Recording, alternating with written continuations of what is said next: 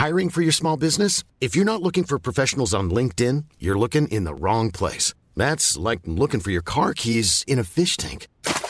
LinkedIn helps you hire professionals you can't find anywhere else, even those who aren't actively searching for a new job but might be open to the perfect role. In a given month, over 70% of LinkedIn users don't even visit other leading job sites. So start looking in the right place. With LinkedIn, you can hire professionals like a professional. Post your free job on linkedin.com slash people today. Und das macht für mich Bob Dylan immer noch speziell. Der hat irgendwie Songs gehabt, die er in drei verschiedenen Versionen im Studio, vielleicht auch im, im Ablauf von mehreren Monaten oder sowas aufgenommen hat. Und die Songs waren immer komplett unterschiedlich. Also die waren mal in drei Viertel, die waren mal irgendwie langsamer, schneller, Text sowieso immer anders. Also Ja. das ist bei Bob Dylan auch interessant. Der hat seine Texte immer verändert und hat auch nicht damit aufgehört, wenn dann ein Song auf einer Platte war. Tangled Up in Blue zum Beispiel ist ein Lied, was ich sehr gerne mag. Ähm, spielt er auch heute noch ab und zu. Der Text hat irgendwie nicht mehr so viel zu tun mit dem Text, der auf der Platte ist, weil Ja. er den halt immer verändert hat. Ja.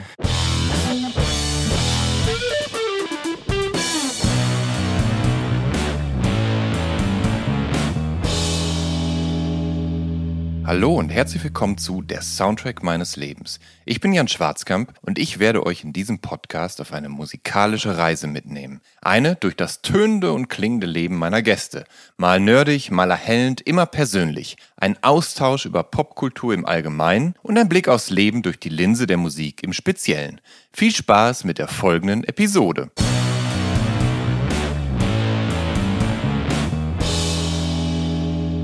Zu Gast in dieser Episode von der Soundtrack meines Lebens ist Francesco Wilking. Zur Welt kommt er 1974 in Freiburg im Breisgau, wächst im südlich davon gelegenen Lörrach auf. Den Namen Francesco sucht seine Mutter aus, die ist nämlich Italienerin.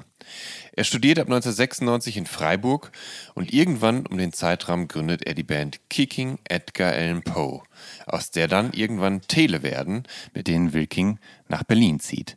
Zwischen 2002 und 2009 erscheinen vier Alben mit Tele, die Indie-Rock und Pop mit deutschen Texten spielen.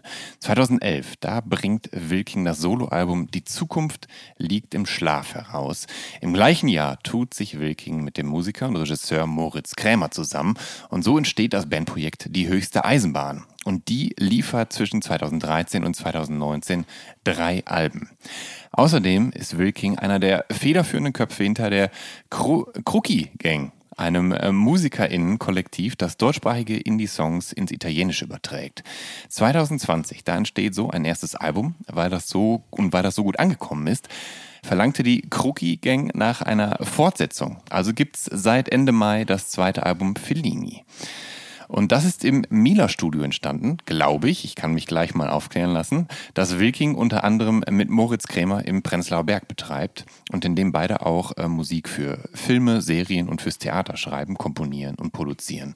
Und dort entstehen unter anderem auch die bisher acht Teile der Reihe Unter meinem Bett, auf denen das Who is Who der deutschen Indie- und Pop-Szene Songs für Kinder spielt. Und jetzt freue ich mich, Francesco Wilking hier in der Soundtrack meines Lebens willkommen zu heißen. Hi. Fran- Francesco, ich könnte mir vorstellen, dass du einige Dinge eventuell äh, korrektieren musst. Also Kruki, Richtig? das, okay. Es ist das Mila-Studio. Das hat nicht so richtig einen Namen, weil wir damit nicht äh, rausgehen Ja. müssen und das nicht irgendwie verkaufen müssen, weil wir einfach nur unseren Kram da machen. Also wir haben jetzt auch keine Ja. Homepage, das Studio hat nicht wirklich einen Namen, aber Mila Studio passt ganz gut. Ey. Ich habe nämlich, ich habe nämlich im Internet wie wild gesucht und hab's dann irgendwo stand dann äh, bei gelistet bei unter meinem Bett das Mila Studio. und Genau, dann dachte wenn- ich, dann wird es das wohl sein. Ja, manchmal, wenn wir irgendwelche Sachen produzieren, schreiben wir dann irgendwie Mila Studio drunter, manchmal auch nicht. Moritz hat auch schon andere Sachen drunter geschrieben, irgendwie sowas wie Riesenrekorder Studio oder so. Das gibt keinen Grund, da einen Namen Ja. für zu finden. Deswegen haben wir es bis jetzt noch nicht gemacht. Vielleicht ändert sich das.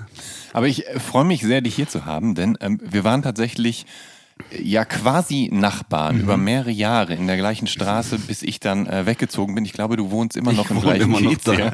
Äh, Und jetzt haben wir tatsächlich das erste Mal das Vergnügen miteinander. Wir haben uns nie kennengelernt. Nee.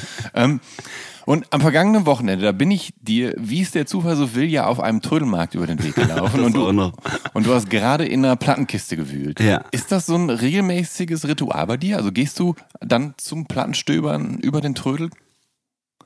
Naja, ich bin eigentlich immer ohne, ohne Plan auf dem Flohmarkt und dann manchmal äh, springen mir irgendwelche Sachen ins Gesicht, aber die Plattenkisten kann ich nicht auslassen leider. Ja, und ja. ich kann auch tatsächlich nicht vom Flohmarkt runter, ohne Platten gekauft zu haben. Gibt es denn äh, bestimmte Musik, die, nach der du Ausschau hältst, also die so momentan dein Interesse kitzelt, wo du nach suchst? Gibt's auch nicht, nee. Ich habe äh, jetzt da letzten Sonntag auf dem Flohmarkt äh, eine Platte gekauft von einem Typen, den ich sehr toll finde. The Mighty Sparrow heißt der. Mhm. Der hat so in den äh, 50er, 60ern Calypso-Musik ah, gemacht. Ja.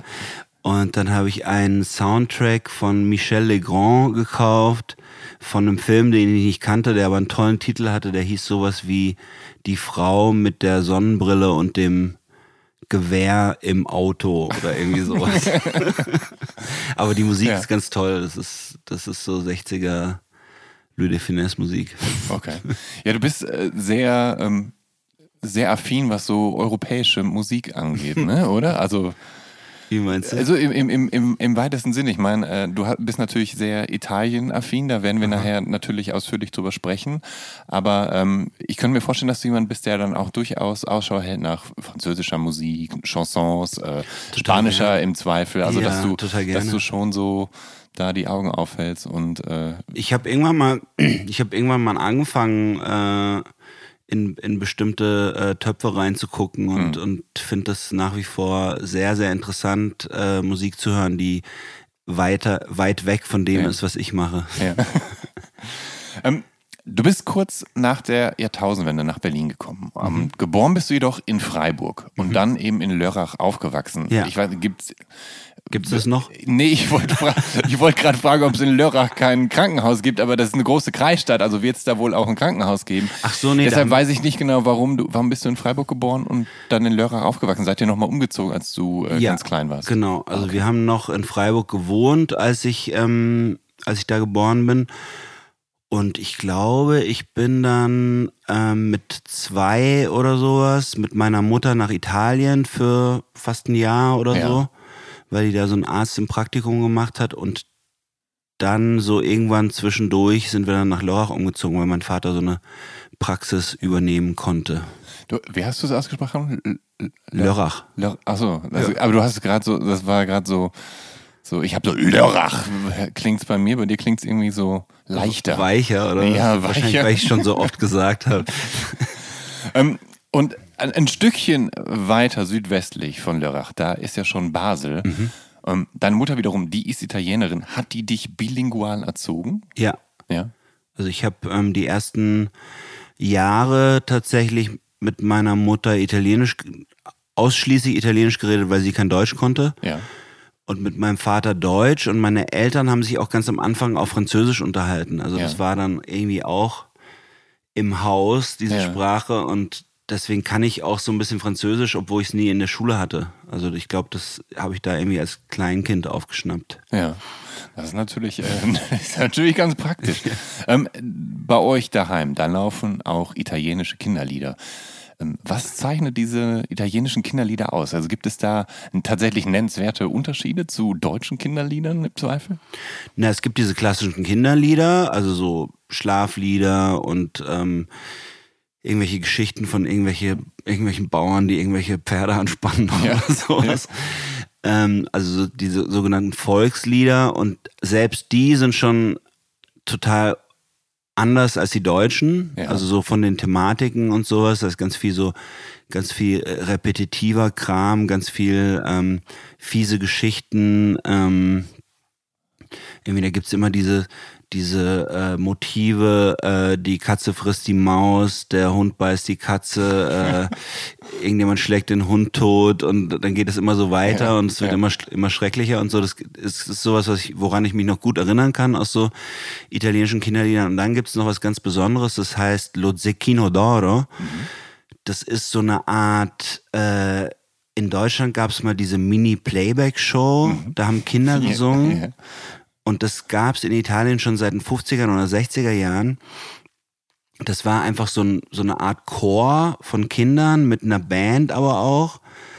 Und irgendjemand hat diese Songs geschrieben und jedes Jahr gab es dann so eine Art Wettbewerb. Aha.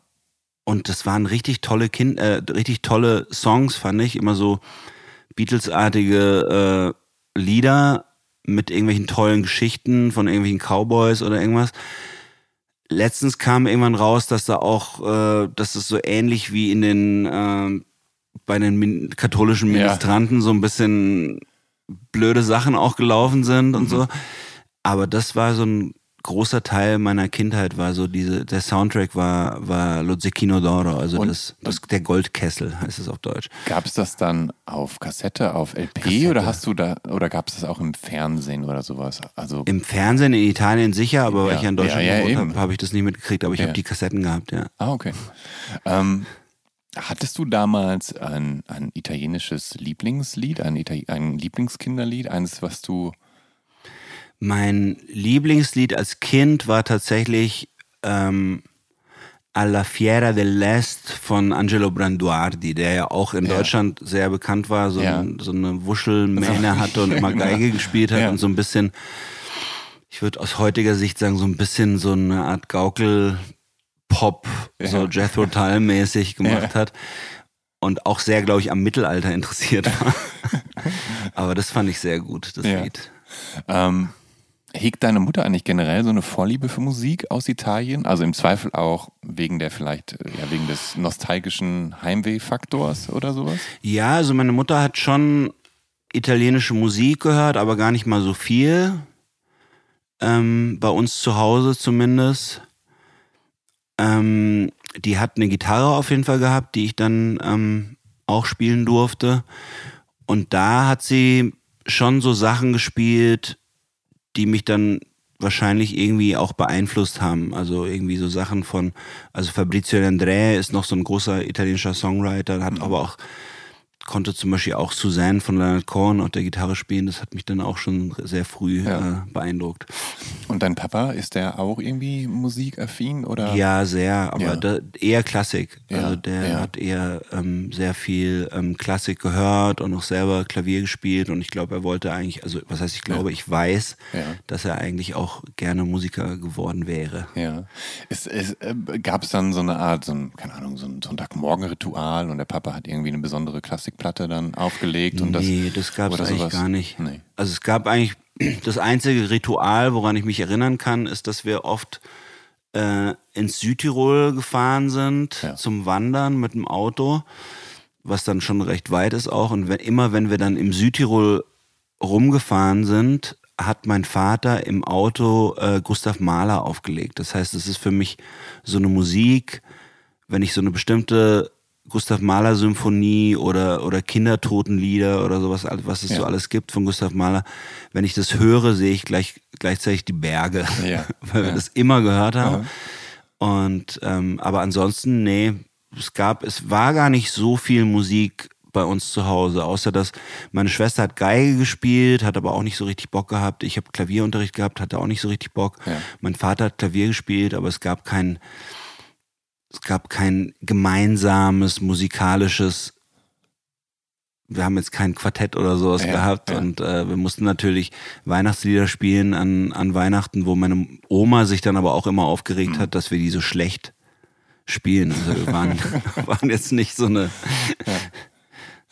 Ich habe jetzt zu diesem Zeitpunkt fast 60 Gespräche innerhalb dieses Podcasts Mhm. geführt. Ähm, Und das ist so ein bisschen wie Bullshit-Bingo. Aber deine Eltern haben, und das ist so eine Sache, wo auf die ihr euch vielleicht dann doch alle einigen konntet, die Beatles gehört. Mhm. Ja. Denn fast alle Eltern scheinen immer die Beatles zu hören. Ähm, Wie präsent waren denn die Beatles dann bei euch?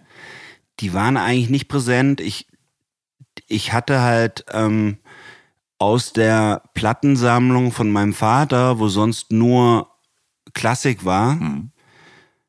Habe ich mir das rote und das blaue Beatles-Album rausgezogen. Das Natürlich. hat man, Ja, das hat man halt. Das hat mein Vater Ja. gehabt und damit ging es so ein bisschen los. Mein Onkel hatte mir, glaube ich, vorher schon mal eine Kassette von den Beatles äh, Mhm. in die Hand gedrückt. Da war ich, glaube ich, so fünf oder irgendwie sowas.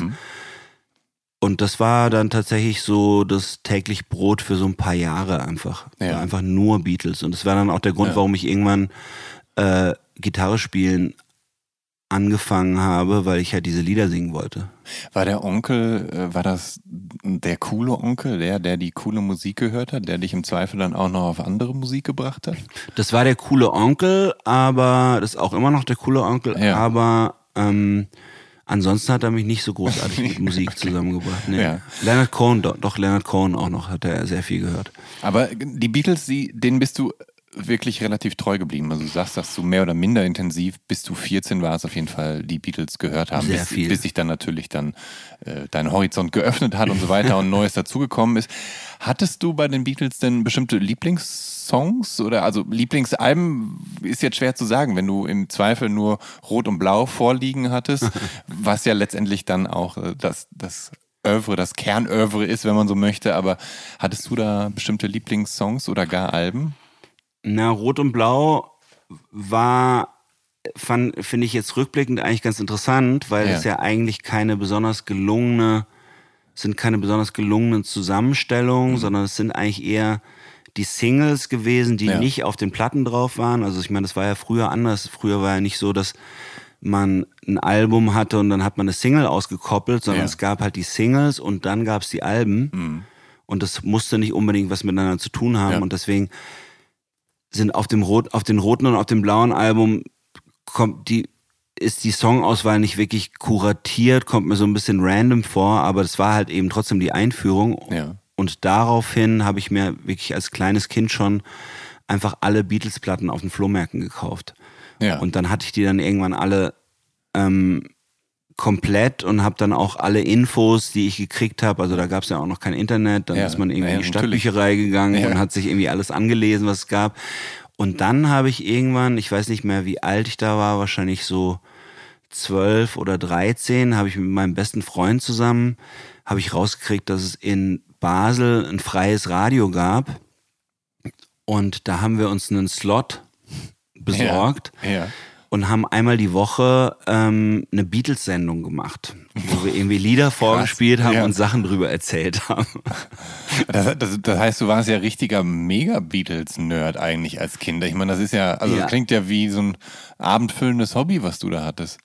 Ja, ich hatte ja noch keinen Beruf, deswegen Ja, war das äh, sozusagen mein Leben. Und ich habe dann auch mit, mit, mit Patrick, meinem besten Freund, ähm, äh, waren wir bei den Pfadfindern und Ja. haben immer, wenn die anderen alle schon gepennt haben im Zelt, saßen wir halt noch am Lagerfeuer und haben, äh, wir nannten das damals das Beatles-Buch kaputt machen. Ja. Das hieß halt, das einfach vom ersten bis zum letzten Song durchspielen. Das war so ein Beatles Ja, Ja. mit Akkorden und sowas drin. Die Akkorde waren meistens falsch. Das haben wir auch gemerkt. Haben wir gesagt, äh, das klingt irgendwie komisch, aber egal. Wir haben keine anderen. Und dann haben wir die einfach durchgesungen. Mhm. Außer es gab sogar im Beatles Complete ein paar Lieder, die wir nicht kannten. Und die kenne ich tatsächlich immer noch nicht. Aber, ähm, aber wie überzeugt man denn äh, die Leute bei der Freien Welle in Basel, dass zwei so, ja, ihr wart Kinder, dass ihr als Kinder so eine Sendung machen dürft? Und wie ist das dann abgelaufen? Seid ihr dann immer irgendwie mit dem Zug nach Basel gefahren und habt dann da vor Ort im, ja, ich weiß nicht, im, gab es dann ein, ein, ein Senderstudio? Ja, da gab es so ein kleines Studio, ähm, das nannte sich, also das, das Radio nannte sich Radio Dreieckland. Ähm, das gab es erst in Basel und, und äh, auch in, in Freiburg gibt es es immer noch. Ich weiß nicht, ob es das in Basel noch gibt. Und ähm, das waren eigentlich, genau, außer uns waren eigentlich alle Erwachsene und haben irgendwie so ein sehr buntes, äh, globales Programm gehabt und ähm, nach uns kam irgendeine Schwulensendung oder ich weiß nicht mehr genau. Es war so ein sehr, wir waren auch ein paar Mal bei so, bei so Plenumssitzungen dabei und passten da schon irgendwie überhaupt nicht rein, aber die fanden das vielleicht witzig, uns so als Ja. Maskottchen dabei zu haben. Und, aber war das ein, ich meine, das ist ja natürlich auch mit einem gewissen Aufwand verbunden. Ich meine, ihr musstet recherchieren, ihr musstet euch äh, Dinge anlesen, Mhm. ihr musstet im Zweifel euch die Moderation vorschreiben oder ihr habt, ich weiß nicht, habt ihr es frei vorgetragen? Nee, ich glaube, wir haben es eher so vorgelesen. Ja. Also wenn ich mich recht erinnere, haben wir immer so die Sachen aufgeschrieben Ja. zu den Songs, was wir erzählen wollten und haben das dann so recht holzig eigentlich vorgelegt. aber dann müsst ihr das dann natürlich noch alles relativ tight hinkriegen. Ich nehme mal an, ihr habt dann auch mit den Schallplatten dann die Musik Ja, aufgespielt, weil es ja genau. noch kein, also es gab ja noch kein irgendwie Genau, alles haben- digital im Computer und man kann sich die Songs wir haben die man- aufgelegt, ja. Ja. ja. Schon, schon aufwendig. Ja. Hut ab. ähm, genau, du äh, beginnst irgendwann mit äh, Klavierunterricht und zwar bist du äh, zwölf. Und so richtig glücklich bist du damit nicht. Du sabotierst sogar den Unterricht. Was war da los? Ich sabotiere den Unterricht, habe ich das gesagt? Das hast, du mir vor, das hast du mich vorher wissen lassen, dass du den Unterricht sabotierst. Naja, ich habe natürlich durch Nicht-Üben irgendwie den Unterricht sabotiert und ich hatte, glaube ich, das Einzige, was ich hatte, war irgendwie ein okayes Gehör. Deswegen konnte ich das, was die Klavierlehrerin, die hat gesagt, jetzt machen wir das Stück und dann hat sie mir das vorgespielt und dann habe ich das irgendwie, habe ich mich erinnert an das Stück Ja. und konnte das dann so einigermaßen spielen oder besser gesagt die Noten lesen, aber nur mit dem im Hintergrund, dass ich schon, dass mir die Melodie bekannt war. Also ich kann Ja. bis heute keine Noten lesen, wenn ich nicht weiß, wie das Stück klingt. also so einfach Ja. so aus der Kalten. Ja, ja. Irgendwie, äh, das finde ich wie Zauberei irgendwie. Da sind einfach so komische Zeichen, schwarz auf weiß und dann spielt jemand einfach eine Melodie und sagt, das steht da und Ja. und ich habe nie gelernt und dann habe ich irgendwie, dann habe ich den Klavierlehrer gewechselt. Also meine Klavierlehrerin war sehr, sehr ähm, geduldig mit mir und hat gesagt, ja, das geht noch ein bisschen besser, nächstes Mal ein bisschen besser. Und dann habe ich den Klavierlehrer gewechselt und der hat gesagt, ich soll ihm mal was vorspielen und dann habe ich ihm irgendein Stück vorgespielt, was ich so einigermaßen konnte. Und dann hat er mich irgendwie gefragt, äh, wie lange ich schon Klavierunterricht habe. Und dann habe ich irgendwie gesagt, sowas wie drei Jahre oder so. Und dann ist er fast vom Stuhl gefallen, weil er dachte halt, ich wäre Anfänger. Und dann habe ich bei ihm Klavierunterricht gehabt und er war richtig streng. Ja. Und da war ich dann auch immer ganz schön nervös, wenn ich zu ihm in Unterricht bin. Und dann habe ich, weiß, das weiß ich noch, dann habe ich in der Zeit, wo ich bei ihm Unterricht hatte, habe ich schon angefangen, so ein bisschen so Blues Schema, Akkorde auf dem Klavier zu spielen und Ja. irgendwie so klassisch Blues in E zu spielen oder Ja. in G. Und da gab es dann einmal ein Vorspiel, wo dann alle seine Schüler und Schülerinnen irgendwie äh, vorspielen mussten und die Eltern alle da saßen und da habe ich halt irgendwie das Stück gelernt, was ich bei ihm machen musste. Und da war ich dann so aufgeregt, dass ich mich die ganze Zeit verspielt habe.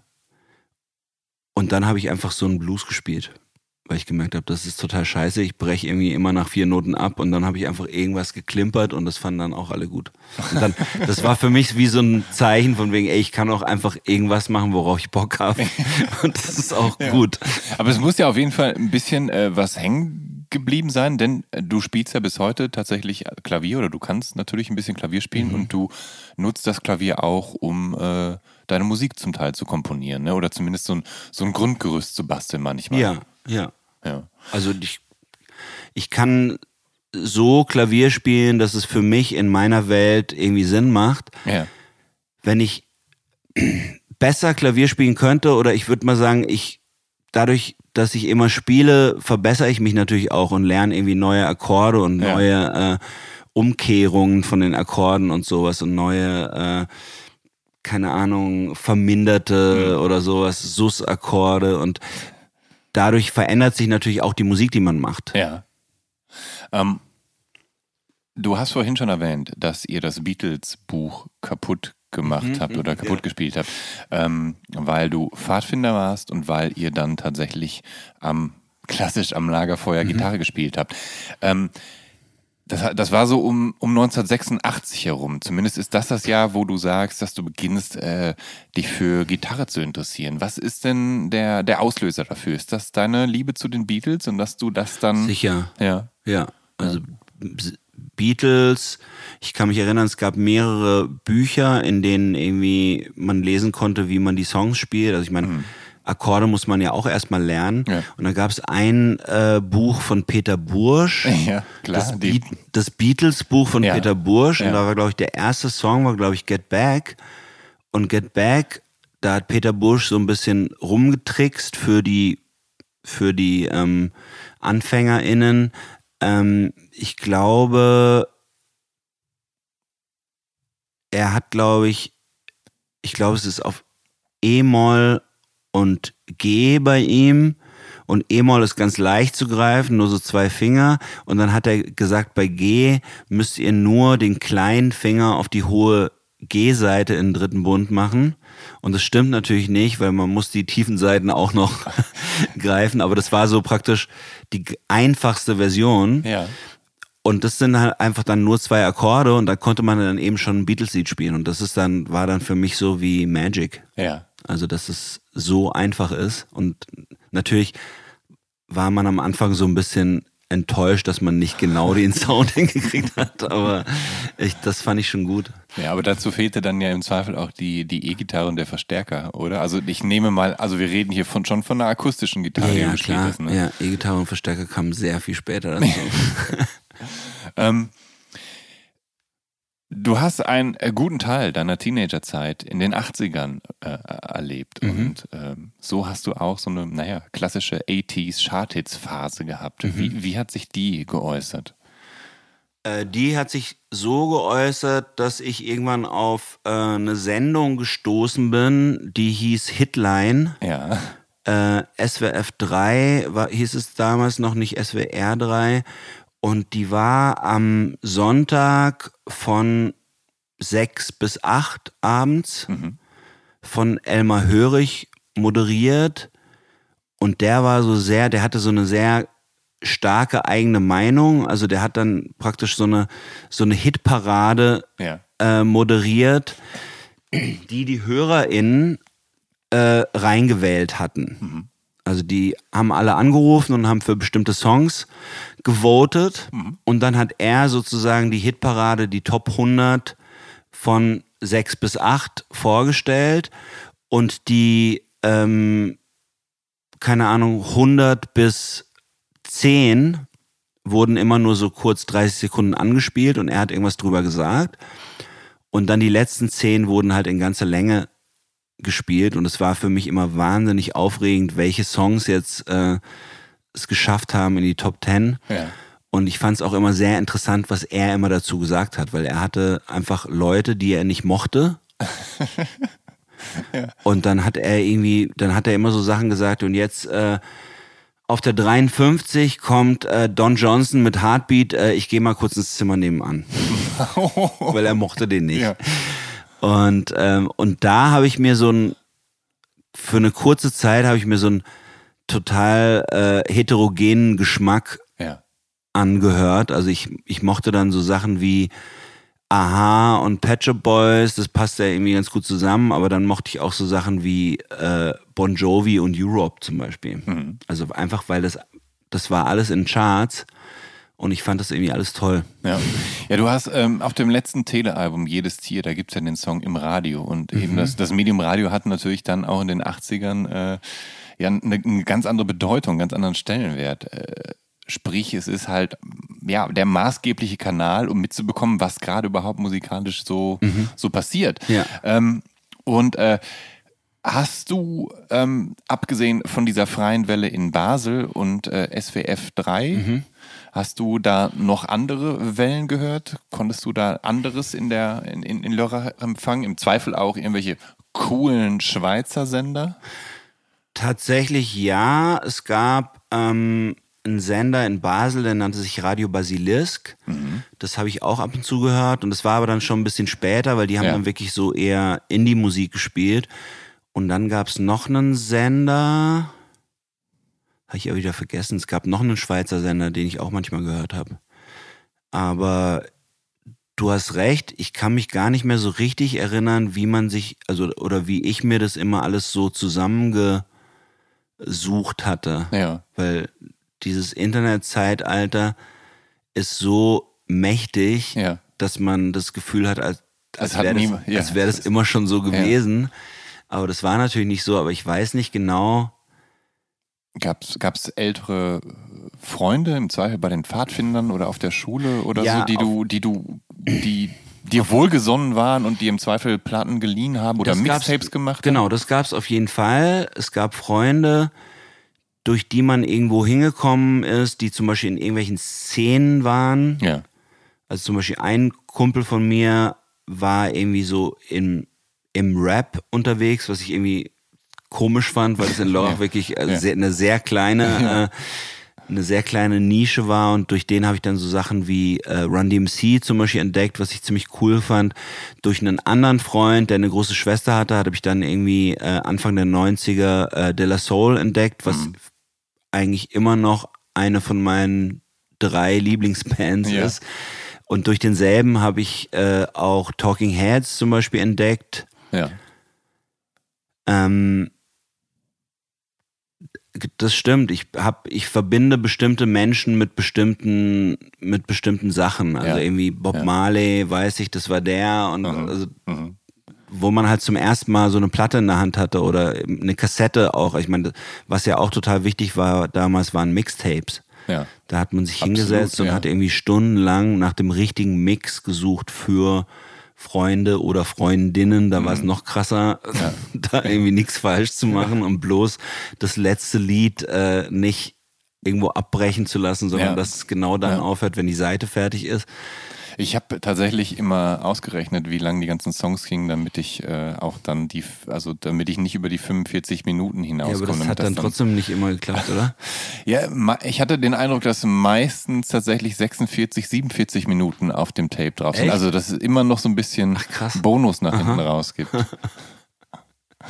ähm, und irgendwann habe ich sogar angefangen, so, so ein Buch zu führen, wo ich mir notiert habe, wem ich was aufgenommen habe. Echt? Ja, ja. Damit du nicht irgendwas zweimal aufnimmst. Äh, Nee, ja, auch weil es mich, weil es mich, glaube ich, irgendwie interessiert hat und ich wissen wollte und ich das halt viel zu lange nicht getan hatte und dann immer dachte so, was hast du der und der Person eigentlich dann und dann damals aufgenommen? Weil das ist ja auch dann immer so ein, so, es zeigt ja auch immer, was man gerade in dem Augenblick total geil fand und die Leute eben davon dann überzeugen wollte. Ne? Ja. Deshalb hat man es dann frisch aufs Tape gepackt. Ist So. total, also es ist super, dass du das aufgeschrieben hast, weil das ist ja so ein richtiger, ist ja wie ein Tagebuch eigentlich. Ja, ja. Hast du das noch? Habe ich noch. Echt? Ja. ähm, 1990, da wirst du 16. Mhm. Und das ist das Jahr, in dem du Bob Dylan für dich entdeckst. Ähm, wie ist das passiert? Das weiß ich tatsächlich nicht mehr. Also da, ich weiß nicht, Ja. was die Initiation war. Ja. Ich weiß, dass eine, eine von den ersten Sachen, also meine Eltern haben immer alles auf äh, Videokassette aufgenommen, Mhm. was im Fernsehen, was sie gut fanden im Fernsehen. Die haben eine riesen Wand mit, immer noch jetzt mit. VHS, Ja. mit Sachen, die sie aufgenommen haben und dann haben wir auch Filme immer und immer wieder gesehen, die sie irgendwann mal aufgenommen hatten und ich habe ähm, mal eine Doku aufgenommen von äh, Penne, Pennebaker, D.A. Pennebaker heißt er, die hieß Don't Look Back. Ja. Und das war eine Doku von einer England-Tour 1964 oder 66, ich weiß ich nicht mehr, von Bob Dylan. Mhm. Und ich fand es so, ich fand es so cool, Ja. diesen Typen Ja. und wie scheißegal der war und wie der so Leuten gegenübergetreten ist, also auch Journalisten und sowas. Ich glaube, das war so, das hat mich überzeugt, aber ich bin, bin mir nicht ganz sicher. Auf jeden Fall gab es wie so einen Moment, wo, wo der eingeschlagen hat bei mir und von dem Moment habe hab ich wirklich jahrelang nur Bob Dylan gehört. Und habe auch nichts daneben gelten lassen Ja. und habe auch, ich kann mich erinnern, ganz, ich habe überall immer Bob Dylan Forever oder sowas hingeschrieben, so auf meine Federmäppchen, äh, Ja. äh, bei irgendwelchen komischen äh, Artikeln, die ich für die Schülerzeitung geschrieben habe, Ja. habe ich dann unten drunter noch irgendwie Bob Dylan Forever geschrieben und habe auch einige meiner MitschülerInnen äh, überzeugen können, die waren dann auch mit dabei. Und das war aber irgendwie so eine in mir selbst abgeschlossene Welt. Das hatte gar nichts mit dem realen Bob Dylan zu tun. Ich hatte auch nie äh, das Bedürfnis, auf ein Konzert zu gehen oder sowas, weil ich Ja. auch ein bisschen wusste, dass der Bob Dylan, den ich toll fand, der war schon lange vorbei. Ja, ja, ja. Und habe dann erst viel, viel später angefangen, auf Konzerte zu gehen von ihm. ja. Fand es dann aber auch gut, aber da war ich nicht mehr so Fan. Hast du, ähm, hast du eine Lieblingsplatte von ihm? Kannst du eine benennen? Oder ist das schwer? Wechselt das immer? Hat das auch so vielleicht äh, Stimmung mit Stimmungen zu tun? Ich glaube, da wechselt nicht mehr so viel jetzt. Ich habe ein paar Lieblingsplatten. Also ich glaube, eine von den Platten, die ich am meisten gehört habe, sind zwei Platten, die direkt nebeneinander liegen zeitlich. Das ist äh, Desire und Blood on the Tracks. Das ist so der mittlere Bob Dylan. Ja. Dann mag ich den Bob Dylan sehr gerne, der sich gerade frisch elektrifiziert hatte. Also sowas wie ähm, Highway 61, Ja. Bringing It All Back Home, Blonde on Blonde. Und dann mag ich auch den ganz, ganz frühen Bob Dylan. Also die erste Platte, die nur Bob Dylan heißt und die, äh, wo er die Straße lang läuft, The Freewheeling Bob Dylan. Das mag, die mag ich auch sehr gerne. Ähm, der begleitet dich aber schon auch noch bis heute. Also du hörst ihn gelegentlich noch, nehme ich an. ich höre irgendwie nicht mehr so viel Musik. Ja. Ich höre ab und zu tatsächlich, Ja. ich höre hör ab und zu Bob Dylan Lieder und ich war letztens total äh, verzaubert von dieser, ich weiß nicht mehr, wie das hieß, da habe ich irgendwie, also ich höre, ich bin jetzt zum Beispiel nicht mehr so, dass wenn irgendwas rauskommt oder irgendwelche Bootlegs oder Mhm. Ja. auch neue Platten oder so, dass ich mir das dann sofort anhöre oder sowas. Aber manchmal stolper ich über irgendwas und das letzte, wo ich drüber gestolpert bin, war so eine Art äh, jeder Take von der Session zu Blond on Blond. Ja. Also wirklich das ist ein totaler Wahnsinn. Ja, irgendwie, das ist, ist irgendwie, gehört zu dieser Bootleg-Series. Das ist Ja. sowas, was äh, Sony Columbia alle paar Jahre rausbringt, einfach um den parallelen Bootleg-Markt zu zerstören. Ja. Und das ist irgendwie, auf Spotify sind es irgendwie zwölf Stunden oder sowas. Diese, diese gesammelten Takes können aber sich Fans auch in äh, 100 Vinyls oder sowas Ja. holen. Ja. Und ich habe mir das eine Zeit lang angehört und fand es total faszinierend, weil, und das macht für mich Bob Dylan immer noch speziell, der hat irgendwie Songs gehabt, die er in drei verschiedenen Versionen im Studio, vielleicht auch im, im Ablauf von mehreren Monaten oder sowas aufgenommen hat und die Songs waren immer komplett unterschiedlich. Also die waren mal in drei Viertel, die waren mal irgendwie langsamer, schneller, Text sowieso immer anders. Also Ja. das ist bei Bob Dylan auch interessant. Der hat seine Texte immer verändert und hat auch nicht damit aufgehört, wenn dann ein Song auf einer Platte war. Tangled Up in Blue zum Beispiel ist ein Lied, was ich sehr gerne mag. Spielt er auch heute noch ab und zu. Der Text hat irgendwie nicht mehr so viel zu tun mit dem Text, der auf der Platte ist, weil Ja. er den halt immer verändert hat. Ja. Und es gibt so eine ganz, ganz krasse Seite, die heißt irgendwie When did Dylan last play.com. Ja. Und da kann man erstens sehen, ähm, alle Songs, die Bob Dylan jemals aufgenommen hat, auf Platten gemacht hat und dann, wann er sie zum ersten Mal live gespielt hat und wann er sie zum letzten Mal live gespielt hat und überhaupt, Ja, wann er sie ja. live gespielt hat. Und es gibt irgendwie Songs, die hat er irgendwie 1964 auf einer Platte gehabt Mhm. und hat sie 2017 zum ersten Mal live gespielt. Und es gibt Songs, die hat er nie live gespielt. Und man weiß es bei ihm immer nicht. Ja. Und man erkennt inzwischen auch die Songs nicht mehr so gut, weil er sie halt so Ja. krass verändert hat. Und Ja. das finde ich irgendwie so, so schön, obwohl es mir nicht immer gefällt oder eher, ich muss eher sagen, meistens nicht gefällt, aber ich finde es so schön, dass sich jemand so frei ähm, bewegt mit seiner eigenen Musik und einfach immer das macht, worauf er Bock hat. Ja. Also ich meine, es gibt ja viele Leute, die haben irgendwie, keine Ahnung, in sech- 60er, 70er, 80er irgendwelche bedeutenden Platten gemacht und sind jetzt immer noch am Touren und versuchen aber nicht, also machen nicht das, worauf sie Bock haben, sondern versuchen ihren Fans von damals das Gefühl zu geben, dass es immer noch genau dasselbe ist. Ja, ja. Was natürlich schwierig ist und was ne- vielleicht auch nicht so richtig Spaß macht, die eigene Musik, die schon so lange her ist, so zu reproduzieren, glaube ich. Ja. Das, ähm, hast du Dylan denn mittlerweile mal live gesehen oder hast du es vermieden? Nee, ganz oft. Ganz oft? Ja. ja. Also irgendwann kam dann doch der Punkt, wo du dachtest, Irgendwann kam der Punkt, wo ich nicht mehr, wo ich nicht mehr Fan war, also nicht mehr Fan-Fan, sondern ja. dann einfach so gedacht habe, klar interessiert mich das Ja, und ich kann mich erinnern, dass es schon krass war, ihn dann zum ersten Mal, das war irgendwie in Stuttgart, glaube ich, habe ich ihn zum ersten Mal gesehen und das war schon komisch. Mhm. ja. War das Also so einfach Schlei nur- Schleierhalle Einfach nur ihn zu sehen, ja, sowas, ja, Ja. irgendwas, ja, Schleierhalle, glaube ich.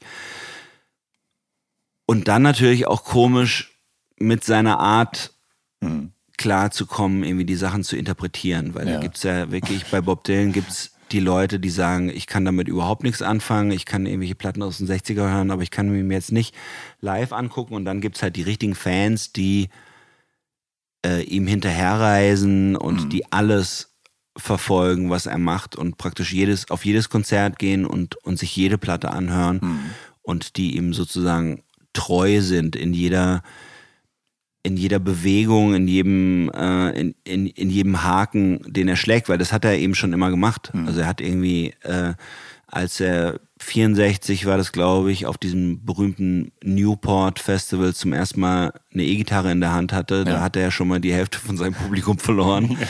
Dann ist er, hat er später angefangen, irgendwie christliche Musik zu machen, da hat er nochmal die Hälfte von seinem und kamen aber immer andere dazu. Ja. Und ich glaube, dass er vor allem in Amerika einfach so eine ganz große, ganz wichtige Instanz ist. Ob man ihm jetzt den Literaturnobelpreis geben muss, weiß ich nicht so genau.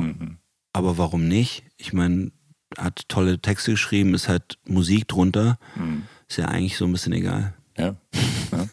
Ähm, du hast vorhin gesagt, nachdem du Dylan entdeckt hast, hast du erstmal jahrelang quasi nur Dylan gehört. Aber ich glaube, das ist nur die halbe Wahrheit, denn es war halt Beginn der 90er und da ist natürlich viel passiert in den 90ern. Und ähm, du hast mir verraten, dass du auch eine ganz kurze Hardcore- und Crossover-Phase hattest. Wie sah die aus? Ist, hat die tatsächlich dann so hat die parallel zum Dillen stattgefunden oder hat die den Dillen abgelöst oder was war das mit dem Hardcore-Crossover? Ich glaube, dass es schon so parallele Phasen gab. Ich erinnere mich nicht genau. Also ich habe 94 Abi gemacht und so die letzten Schuljahre waren natürlich auch geprägt von Musik, die man gemeinsam entdeckt hat. Also das war dann zum Beispiel, ich habe da auch selber in Bands gespielt. Ja. Und äh, zum Beispiel meine allererste Band, das hattest du vorhin in der Einleitung, hattest du irgendwie gesagt, das war äh, Ende der 90er, das stimmt nicht, das war irgendwie meine Schülerband, diese Kicking Edgar Poe, das war Ah, okay. Schülerband und Ja. wir waren irgendwie eine zehnköpfige Ska-Band Ja. und haben Da reden wir gleich in Ruhe drüber. Ja. Ja. und, und dann hatte ich noch viele andere Bands, die dann eben in so eine, auch zum Teil in so eine Hardcore-Rap-Richtung gingen. Ja. Das hatte ein bisschen was damit zu tun, dass dann irgendwie so Sachen wie äh, Beastie Boys aufkamen, so Sachen wie Rage Against the Machine aufkamen und dann natürlich Grunge auch, Nirvana. ja. Und das waren natürlich Einflüsse, die auch äh, vor Lörrach nicht halt gemacht haben. Ja. Ist, ähm, also, du machst 94 Abi und, ähm, und danach hast du mir verraten, nach dieser quasi Hardcore-Crossover-Phase, da kommt bei dir auch äh, der Grunge bis Mitte 20. Ähm, und das ist eben auch die Zeit, in der du dann nach Freiburg zum Studieren gehst. Du sagst äh, irgendwelchen geisteswissenschaftlichen Quatsch. Wikipedia sagt Germanistik, Italienisch und Englisch. Stimmt. Die Mutter, deine Mutter, die gab dir wohl den Ratschlag, doch eventuell Übersetzer zu werden. Ja. Ähm, aber wie sieht das aus mit dem Grunge? Geht das über Nirvana, Soundgarden, Pearl Jam und Alice in Chains hinaus oder ist das sogar schon mehr Seattle, als du verkraften konntest? Das ist schon mehr Seattle, als ich verkraften konnte. Ich habe tatsächlich immer in allen Strömungen, die so an mich ranklatschten, habe ich mir immer eine kleine Insel gesucht, die ich mochte. Ja. Und das waren dann eben zum Beispiel nicht Nirvana, sondern ich habe in der Grunge-Phase habe ich dann eher keine Ahnung Teenage Fanclub gehört oder Okay. Guided by Voices oder Okay. sowas. Das waren dann die, Ja. die haben zeitgleich existiert, haben Ja, ja, aber genau. viel schluffigere Musik Ja, genau, das ist, das ist ja dann so der, wenn man so will, der klassische 90s Indie-Rock halt. Ne? Genau, so genau, Neben Dinosaur Junior und Superchunk und wen es da nicht alles Genau, genau. Superchunk fand ich auch gut. Dinosaur Ja. Junior fand ich auch gut. Und bei Rap zum Beispiel und Hardcore Ja. war es genau dasselbe. Da gab es ja diesen, diesen krassen äh, Judgment Night Sampler. Ja, der wurde schon öfter hier äh, thematisiert im, im Podcast. Genau, ja, und ja, meine ja, Lieblingslieder auf dem Judgment Night Sampler waren eben Della Soul und Teenage Fanclub Ja, Falling. ja. Und das Ja, ja. hier äh, mit Del the Funky Homo Sapiens und wer war das? Dinosaur Dinosaur Junior. Junior, Genau. Ja, Dinosaur genau, Junior, ja. genau. Ja. Und natürlich äh, Helmet und House of Pain. Also waren schon, Ja, ja. waren schon ein paar, aber, aber ich mochte immer das, was so. Ich würde jetzt nicht sagen, was am nächsten an Beatles dran war, aber vielleicht ist es, Hm. könnte das eine Antwort sein. Also ich mochte immer das, was eigentlich ein bisschen, keine Ahnung, grooviger, Harmonie betonter, Ja. musikalischer war, Powerpoppiger vielleicht. powerpoppiger war, keine Ahnung. Ja. Aber ich fand schon, zum Beispiel Rage Against the Machine fand ich sehr, sehr gut. Und die Beastie Boys fand Ja. ich auch sehr, sehr gut. Aber das sind ja auch ähm, zwei Bands, gegen die man eigentlich nahezu gar nichts haben kann, weil sie das, was sie gemacht haben, einfach perfekt gemacht haben. Und wenn man im Zweifel eine Crossover-Rap-Rock-Platte aus dem Universum rausgreifen sollte, und es gibt ja da viel Schlimmes, dann ist Rage Against the Machine ja einfach das Beste, was da in Ja. der Hinsicht je passiert ist. Also, Finde ich auch. Ja. Finde ich auch. Und das ist halt, das, also, dass ich so Sachen gehört habe, hatte auf der anderen Seite ja aber gar nichts eigentlich zu tun mit der Musik, die ich gemacht habe. Ja, ja. Also das waren ja wirklich so, so Einflüsse, die, wo ich verschiedene Sachen interessant fand. Da fand ich irgendwie Sounds gut oder ich fand irgendwie eine Art Songs zu schreiben cool und das war ja immer so, also gerade so Anfang 20 waren bei mir immer so Phasen, wo irgendein Fenster ist aufgegangen und ich habe mich irgendwie voll reingestürzt oder zusammen mit Freunden auch. Also da, ich kann mich erinnern, es gab eine, eine es gab eine Phase, wo wir irgendwie äh, äh, Beach Boys Pet Sounds entdeckt haben und dann alles drüber wissen wollten und alle Ja. Outtakes und alle Ja. Geschichten und dann gab's diese Smile-Platte noch Ja. und diese verschollenen Alben und sowas.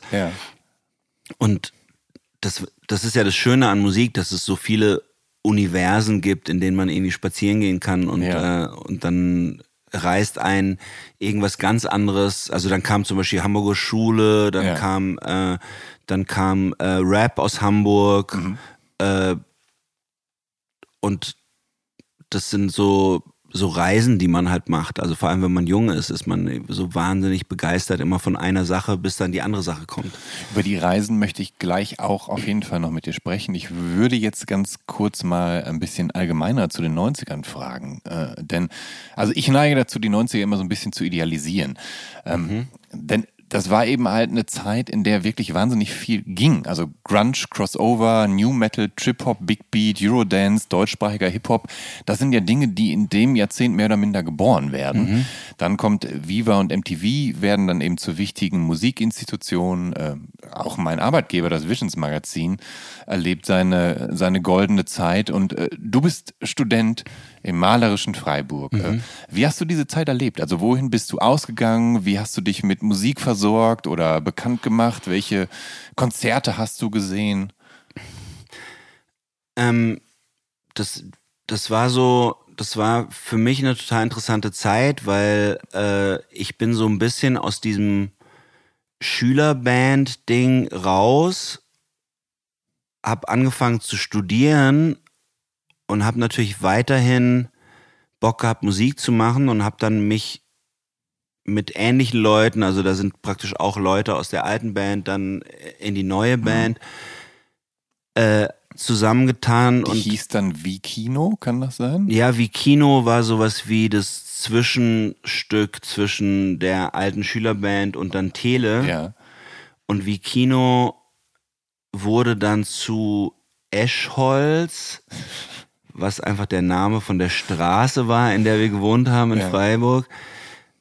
Und da haben wir dann wirklich, kann man sagen, eine ziemlich spröde Art von Musik gemacht, die so ein bisschen das gespiegelt hat, was wir damals toll fanden. Und zwar, das waren so Bands aus Chicago. Das war so sowas, was man damals Post-Rock nannte. Später Tor Tortoise. Tortoise. The Ja. Sea and Cake und Ja. so. Und das war so eine recht leichte, fluffige, sehr repetitive Musik, wo Ja. auch mal gerne irgendwie einfach eine Zeile immer wieder gesungen wurde und Mhm.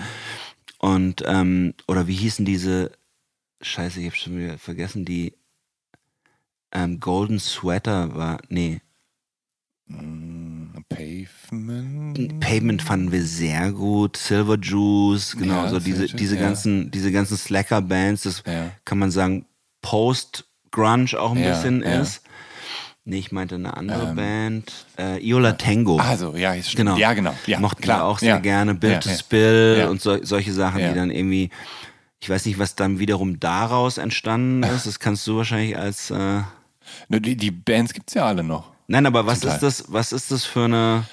Äh, Das, ich würde das als, als Indie-Rock subsumieren, aber natürlich mit, äh, ja, mit Post-Rock und auch teilweise ja sogar Kraut-Einflüssen. Also bei Yola Genau. Tango zum Beispiel hört man ja durchaus auch Genau. Krautrock oder bei Tortoise eben und so. Genau, und das war, und das war so eine ziemlich interessante Zeit, fand ich, als ich da in Freiburg gewohnt habe, weil da hat sich das alles so ein bisschen gemischt. Es gab einen Plattenladen, wo ich immer hin bin, der hieß Mono. Und Ramon und Marcel, die haben beide das Mono gemacht und die haben mir auch immer Sachen vorgespielt. Hier, das musst du hören, das Ja. musst du hören. Und das kam auch alles von überall. Also das war dann auch irgendwie, hier, guck mal, Mos Def musst du dir anhören. Ja. Und dann war ich schon, schon wieder Ja, ganz woanders. Und, ähm, und dann gab's eben äh, das Radio auch. Also ich- das, ich war dann wieder beim Radio. Ich war bei Radio Dreikland in Freiburg und habe da, hab da Sendungen gemacht, Musiksendungen gemacht. Ähm, mit Patrick zusammen, das war, das war total geil. Da haben wir manchmal Morgenmagazin gemacht. Das hieß, dass wir uns am Abend vorher den Schlüssel vom Sender geholt haben und sind dann morgens um sechs haben wir das Ding aufgeschlossen, Ja. haben uns einen Kaffee gemacht, haben angefangen Platten aufzulegen, aber die ersten zwei Stunden konnten wir halt nicht reden, weil wir irgendwie noch zu müde waren. Und haben Morgenmagazin nur mit Musik gemacht. Irgendwann haben wir angefangen, äh, unseren Freundeskreis anzurufen und Ja. die zu wecken. Ja. Und das war dann auch so live in der Sendung, so ein Prank-Blödsinn. Aber das war alles so Das haben die euch machen lassen? das, das gab, also Radio Dreikland war, ich weiß nicht genau, wie es jetzt ist. Ich glaube, es ist immer noch so. Das war einfach nur so ein Gebäude mit, äh, mit Räumen, wo man auf Sendung gehen konnte. Ja. Und da gab es niemand, der da irgendwie drüber gehört hat oder sowas, sondern äh, alle haben allen vertraut. Dass, Und es gab auch äh, Andreas Huber, der eine ganz tolle Beatles-Sendung immer hat. Das war dann nicht ich, sondern, Ja. aber das war ein richtiger Nerd. Das Ja. war, Aber kra- krass. Aber das bedeutet, dass du ja dann quasi äh, schon äh, von ähm, Hobby-Berufswegen ja dann auch äh, recht regelmäßig dich mit neuer Musik versorgen musstest, um dann Material zu haben, was du dann auch in der Radiosendung spielst, ne? Ja, wir haben das alles nicht so ernsthaft gesehen. Also ich meine, wir haben halt sehr viel Musik gehört, sehr viel Musik gekauft, auch Platten äh, im Laden gekauft und das hat sich von, von, von alleine ergeben. Also was ich eher interessant finde eigentlich an der Zeit war, dass, dass da, da war so viel Musik. Ja. Also da waren dann auch, es gab so einen Typen, der hieß Heinz, der hat genau in der Zeit, wo wir da waren, das Booking vom Jazzhaus gemacht. Mhm. Und der hat diese ganzen Bands, die wir toll fanden, also eben Ja. Yola Tango, Tordes, äh, Smog, Ja, weiß, ja, ja. Cat Power, hat der nach Freiburg geholt ins Jazzhaus und da war niemand. Da waren nur wir, Ja. unser Freundeskreis. Und wir sind immer zu Heinz gegangen, ey geil, Heinz, Danke- danke und Dankeschön. so. Und Heinz immer eine Fresse gezogen, weil er gedacht hat, toll, bringt mir wieder überhaupt nichts. Jetzt muss ich wieder eine, jetzt muss ich wieder irgendeine komische äh, Acid äh, Soul Disco machen, damit Ja. die Kohle wieder reinkommt. Ja. Und es war auch immer so. Also es war halt immer so, ähm, das habe ich dann später auch, als wir als Band dann irgendwie auf Tour waren, immer als sehr unangenehm empfunden, dass die Konzerte immer zügig, wir mussten immer zügig irgendwie einladen, weil dann irgendwie die scheiß Disco, Ja. Die Indie-Disco war, mit der die Clubs irgendwie die Kohle reingeholt haben. Ja.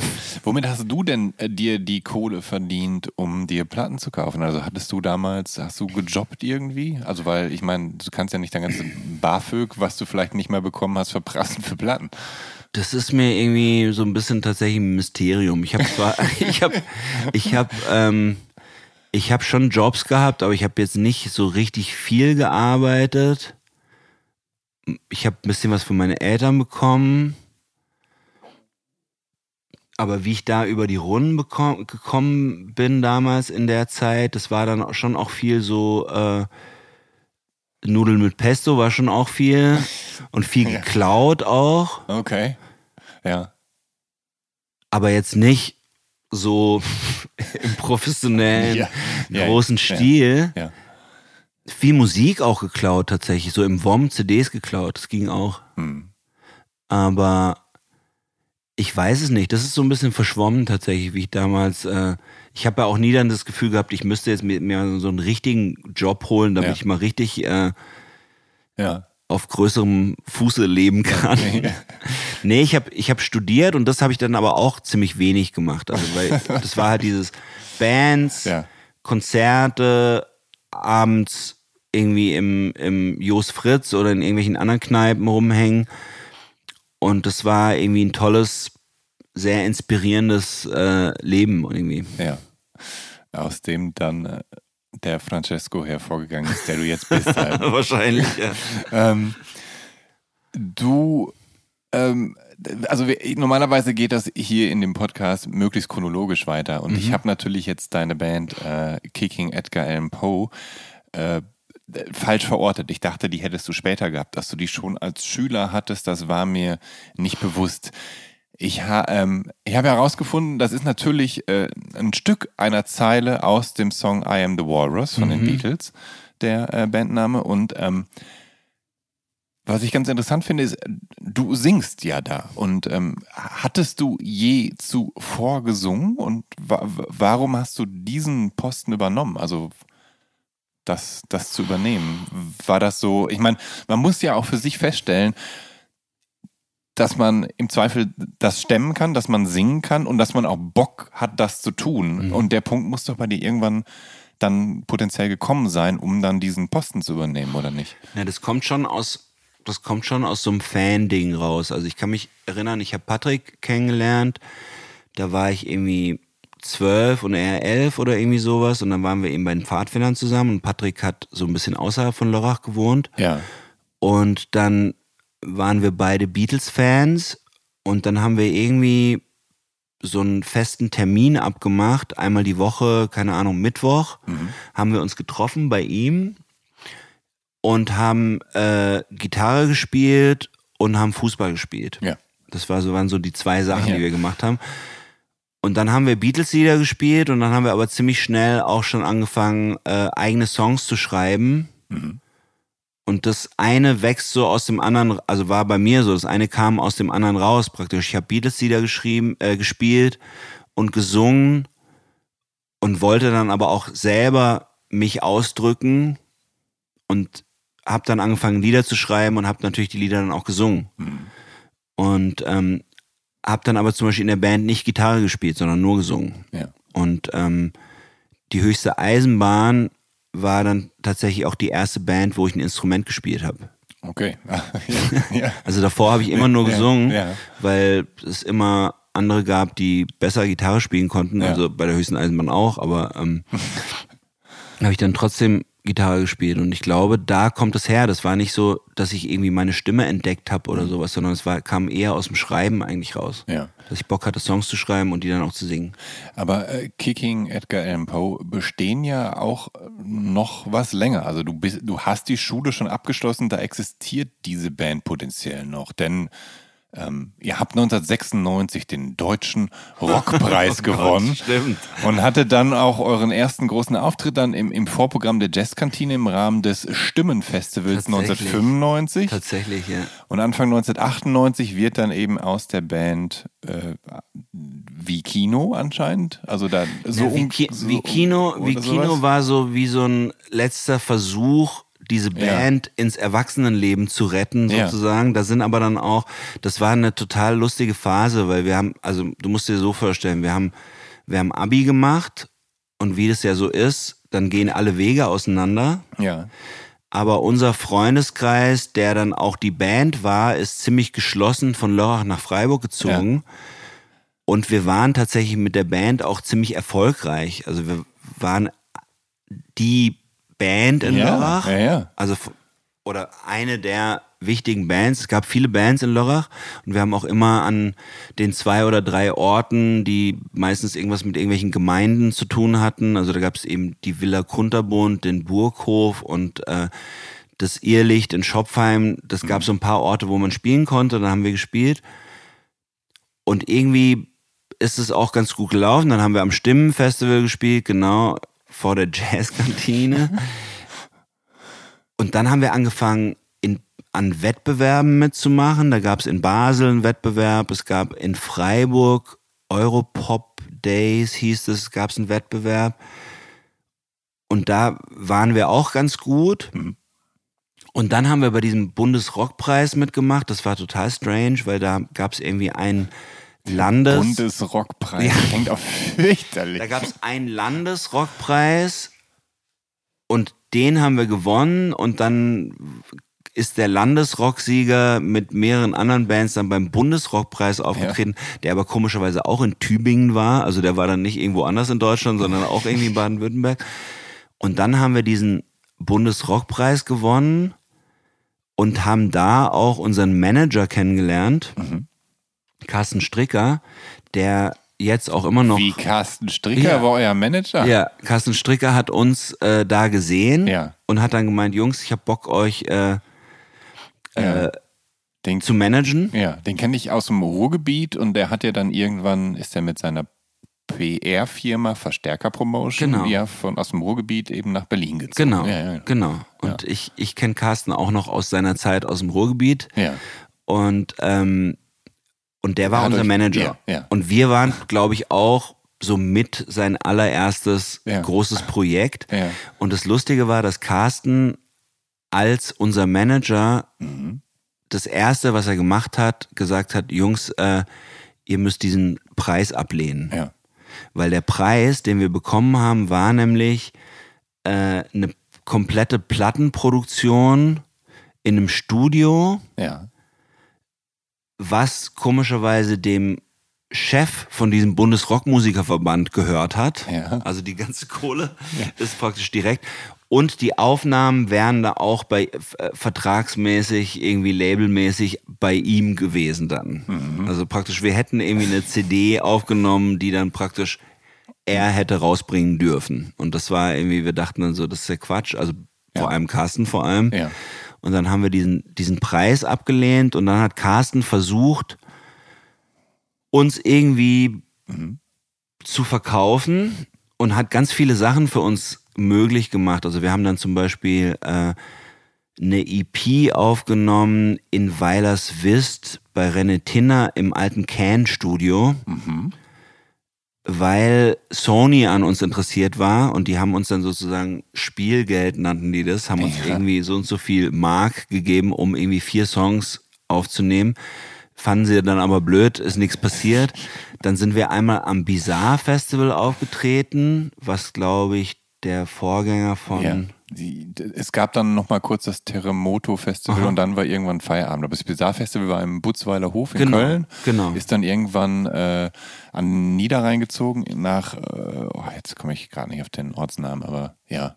Und Also- dann war irgendwann ja Feierabend. Ich erinnere mich, als wir da gespielt haben, wir haben auf irgendeiner komischen Action-Nebenbühne gespielt, ja. Äh, nach dem Headliner, der damals Beck war. Wow. Also es muss irgendwie 96 ja, oder ja, was das gewesen war das sein. legendäre Backkonzert, das ich sehr gern gesehen hätte, aber ich glaube, ich war 97 zum ersten Mal auf dem Bizarre. Krass. Nee, genau. Beck war da und wir waren praktisch, kann man sich vorstellen, sowas wie 300 Meter gegenüber von der Mainstage. Ja, und hatten die Anweisung, genau wenn Beck aufhört anzufangen. ja. Und das haben wir dann auch gemacht und dann kamen diese Horden Ja. auf unsere kleine Minibühne zu. Und das ist das Einzige, woran ich mich noch erinnere. Nee, es gab noch eine Sache, woran ich mich erinnere. Wir, dadurch, dass wir jetzt keine große Band waren, haben wir auf einem normalen Campingplatz gepennt Ja. und äh, haben natürlich gefeiert am Abend, weil es ja ein besonderer Auftritt war und haben dann, ich bin dann um 10 Uhr morgens aufgewacht von einem fürchterlichen Sound und bin dann aus dem Zelt rausgewankt und das war dann eben auf der Hauptbühne Marilyn Manson, der damals auch noch nicht so bekannt war. Ja. Der ist da irgendwie um 10 Uhr morgens aufgetreten, das war richtig schrecklich.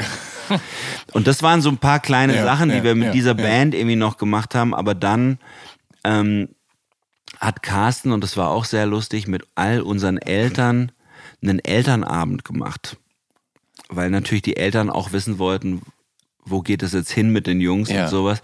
Und es gab auch welche von uns, die so ein bisschen an der Schwelle waren, von wegen sollen sie jetzt irgendwie Medizin studieren oder sollen sie noch irgendwie das mit der Band versuchen. Und Carsten hat dann versucht, mit den Eltern zu reden, hat gesagt, das ist hier wirklich äh, sozusagen eine, auch so eine Art von professioneller Karriere, die Ja. die Jungs einschlagen würden, wenn sie jetzt einfach nur auf die Musik setzen und so und hat Ja. damit die Eltern beruhigt, aber das ist dann irgendwie trotzdem alles auseinandergefallen, weil irgendwie Ja. alle nur ein paar hatten Bock irgendwie weiterzumachen, die anderen wollten in anderen Städten studieren und so und Mhm. dann ist es auseinandergefallen und ist dann aber recht schnell in diese andere experimentelle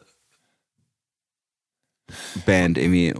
Wobei, also ich habe einen Song im Netz gefunden, der heißt Du blöde Sau. Oh Gott. Und das ist schon auch Ska. Der Song geht fast sechs Minuten und in dem gibt es aber auch noch Flöten und ich würde sagen sowas wie Fusion Pop. Dann rappst du quasi auf Italienisch, dann skettest du und dann rappst du quasi nochmal auf Deutsch. Also ich war äh, irritiert, weil da war so viel drin in diesem einen Song und es war auch noch irgendwie Deutschpunk und ja, Ska natürlich. Ja, aber das war ist die ganz alte Band. Ja. Also das ist sozusagen wirklich die Schülerband. Ja, ja. Und die Schülerband ist ja auch so zusammengekommen, dass wir einfach Jugendliche waren und äh, im Jugendzentrum abhingen in Lörrach im Burghof. Und dann haben wir eine Band gegründet und dann gab es immer wieder diese Situation, dass man da rumstand und dann kam einer und hat gesagt, ey, ich habe gehört, du hast eine Band, ja, äh, ich spiele Trompete, darf ich mitmachen? Ja klar. Und irgendwann waren wir halt zehn Leute und haben Ja. äh, und haben so ein- eine Bläser-Section gehabt Ja. und haben äh, der der kleinste äh, Bruder, also es gab eben die Reisings, es gab äh, Patrick Reising, Kilian Reising, Ansgar Reising und Benedikt Reising, die waren zeitweise alle in unserer Band, vier Brüder. ja. Und der jüngste war, glaube ich, als wir angefangen haben, Benedikt war irgendwie sowas wie zwölf oder dreizehn und konnte halt nur Blockflöte spielen und hat aber trotzdem in der Band mitgespielt.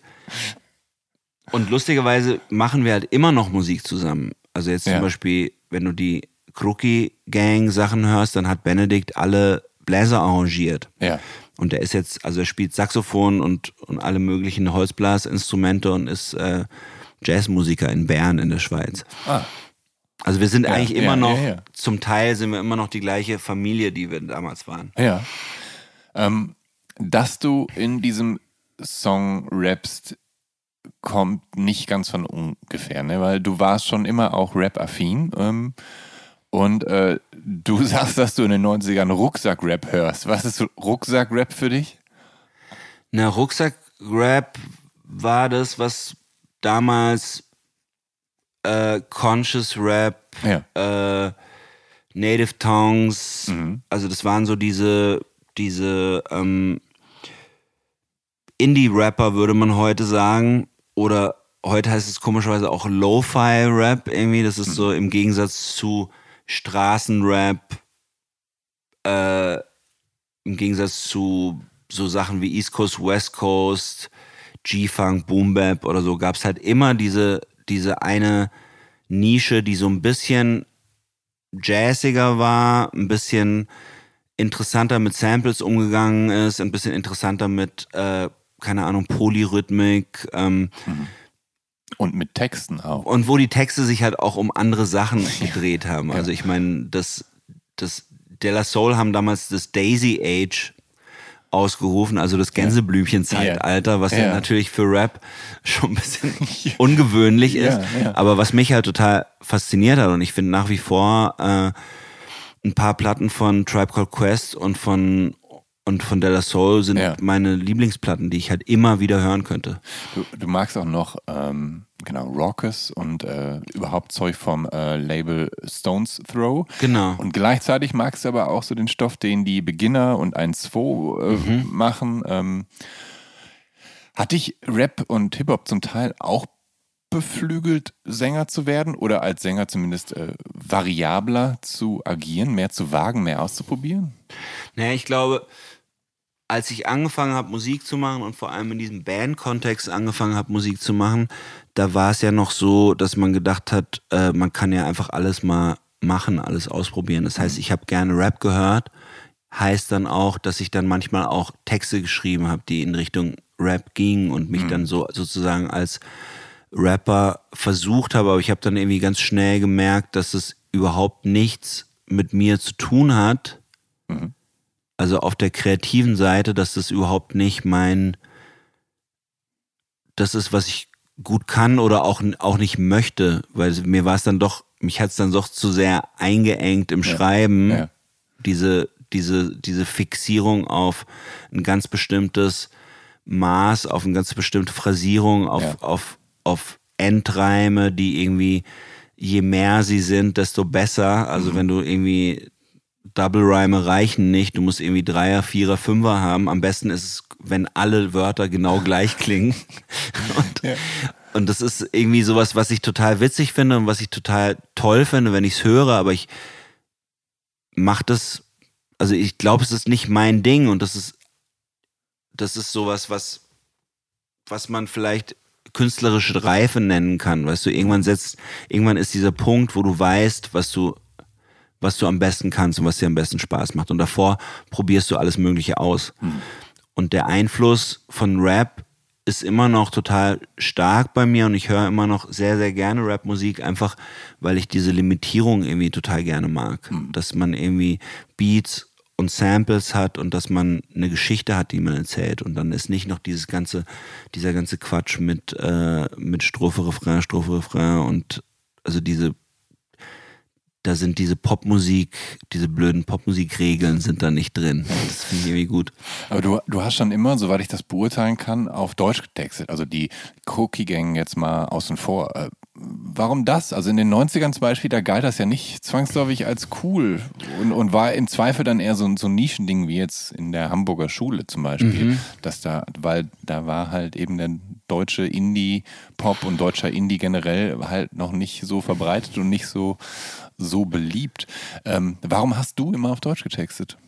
Das weiß ich nicht so genau. Also ich war, ich war, das stimmt auf jeden Fall, das, was du sagst. Es kamen auch öfter mal Leute zu einem, haben gesagt, ey, das, wenn ihr das auf Englisch machen würdet, das wäre richtig cool. und, ja. und, äh, und ich hatte aber keine Lust. Ich hatte irgendwie, ich hatte Bock, Geschichten zu schreiben und mir war irgendwie mein Werkzeugkasten auf Englisch äh, nicht groß genug. Irgendwie, das war, ja. da kannte, da wusste ich, ich konnte nicht sagen, wenn ich einen englischen Text geschrieben habe, ob ich den gut finde oder schlecht finde. Ja. Und bei einem deutschen Text konnte ich das sagen und wir haben dann auch gemerkt, also als Band, dass das gut ankommt. Und wir, wir waren tatsächlich auch in Deutschland, also in, in, in Lörrach gab es ja viele Bands, wir waren tatsächlich die einzige, die auf Deutsch geschrieben hat. ja. Und vielleicht war das dann irgendwie was Besonderes dann da.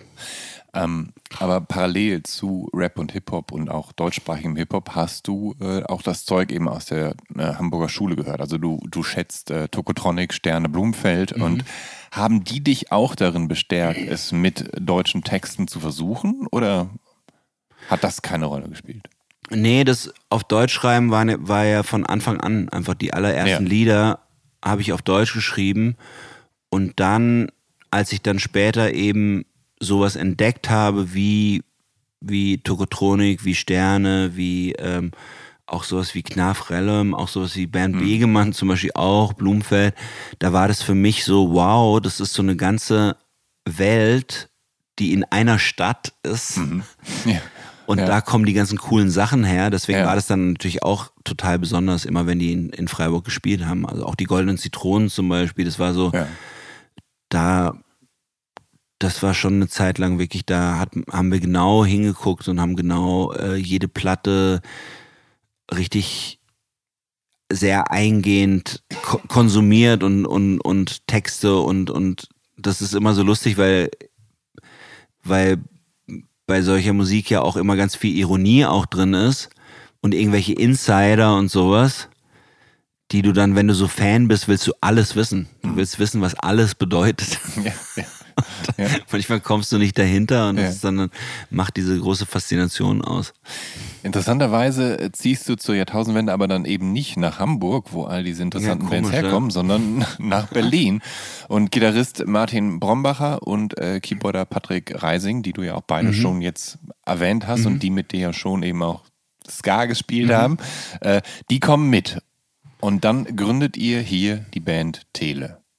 Nee, oder wir- oder die oder gab es die schon und die habt ihr dann quasi mitgenommen? Die haben wir in Freiburg gegründet und haben auch unsere erste Platte schon in Freiburg aufgenommen. Ach so, ich dachte sogar, dass die erste Platte 1001 Verdacht, dass die äh, erst hier entstanden ist. Nee, die ist in Freiburg entstanden. Wir hatten da so ein uns, wir hatten so einen Proberaum in so einer Tiefgarage, den wir dann so zum Studio umgebaut haben und da haben wir die erste Platte aufgenommen. Okay. Und ähm, dann äh, sind wir alle nacheinander nach Berlin gezogen, haben dann zum Glück hier auch ein Studio gefunden Ja. und aber- haben dann aber- hier weitergemacht. Aber ihr habt euch den Aufwand gemacht, selber ein Studio in Freiburg zu bauen, wo ihr eine erste Platte selber aufnehmt Ja. und zieht dann aber trotzdem nach und nach alle weit weg, Ja. um das Ganze quasi nochmal zu machen? Seid ihr ja. verrückt? Ja, das war das stimmt. Also es ist schon ein Aufwand. Ja. ja. Wir haben, glaube ich, dann auch noch Teile von der zweiten Platte, obwohl wir zum Teil schon in, Freiburg, äh, in Berlin gewohnt haben, haben wir trotzdem noch in Freiburg aufgenommen. Okay. Also das war so ein, Ja. so ein bisschen fließender Übergang. Also wir waren dann hier noch nicht so weit, dass wir hier aufnehmen konnten und haben dann Teile von äh, Wovon sollen wir leben auch noch in, in Freiburg aufgenommen. Aber ähm, warum seid ihr überhaupt nach Berlin gekommen? Also was war der Auslöser oder was, hat dich, was hat euch nach und nach an der Stadt gereizt, dass ihr dachtet, ja, wir müssen nach Berlin, wenn, wenn Also das was werden soll? Nee, da, da, das haben wir gar nicht so gedacht, aber eher so persönliche Sachen. Also bei mir war es zum Beispiel meine Freundin, die ähm, ihre Ausbildung in, in Freiburg gemacht hat und dann fertig war mit der Ausbildung und dann wieder nach Berlin zurück ist. Also die ist Berlinerin. Also okay. Und Ja, dann bin ja. ich dann einfach mitgekommen und ich glaube, wir hatten einfach alle Bock irgendwie raus aus Freiburg. Weil Freiburg ist auch so eine, Ja. ist so eine, so eine, also zumindest von, vom StudentInnen-Standpunkt aus gesehen, so eine Durchlauferhitzerstadt. Das heißt, du studierst da, wenn du fertig bist mit Studieren, äh, gehst du woanders hin. Ja.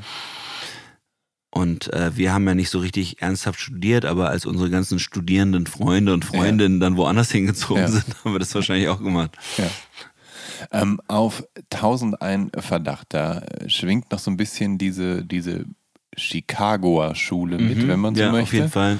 Ähm, und dann wandelt sich das aber. Also dann äh, fangen Taylor an, ja, deutschsprachigen Indie-Pop, Indie-Rock Mhm. zu spielen. Ähm, und das ist natürlich so ein Genre, was dann äh, zur Jahrtausendwende schon noch irgendwie in den Kinderschuhen steckt oder zumindest halt eben längst nicht so populär ist wie heute.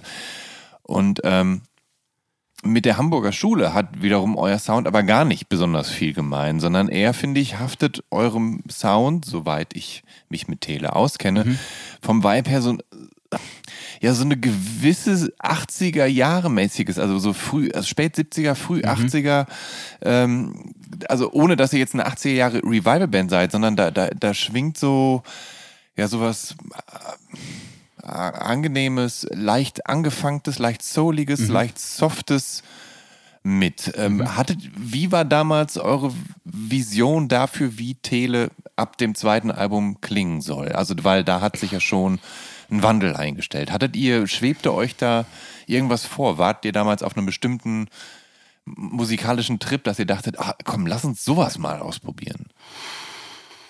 Ähm, so ganz genau kann ich es dir nicht sagen. Ich kann dir nur sagen, dass es halt so, ein, so eine Gemengelage gab aus verschiedenen Stilen, die durch die verschiedenen Instrumentalisten äh, zusammengekommen sind. Also Ja. da gab es so ganz komische Mischungen aus, eben ich zum Beispiel war auf der Textseite ein großer Fan von, von vielen Bands aus Hamburg, aber war dann aber auch ein großer Fan von, von Soul Musik Ja. und von und von ähm, und andere waren zum Beispiel kamen eher aus so einer Steely Dan Ja, ja, ja, genau.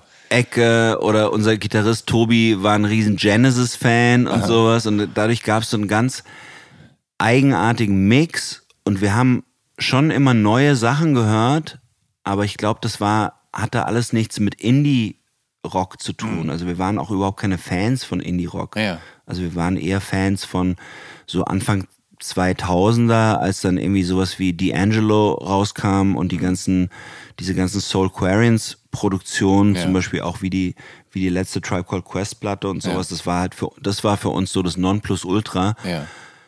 Und ähm, wir konnten uns da überhaupt nicht wiederfinden mit irgendwelchen anderen Bands, zum Beispiel in Deutschland, die auch auf so einem Trip waren. Die erste Band, die wir dann kennengelernt haben, die auch so einen ähnlichen Background hatten, waren dann Phoenix, Ja. mit denen wir dann auch mal auf Stimmt. Tour waren. Ja, das stimmt, ja. Und da haben wir so ähnliche Vorbilder gehabt Ja. und war, fand es dann auch ganz toll, als irgendwie Pino Palladino auf deren äh, Alphabetical Platte mitgespielt hat und Ja. sowas.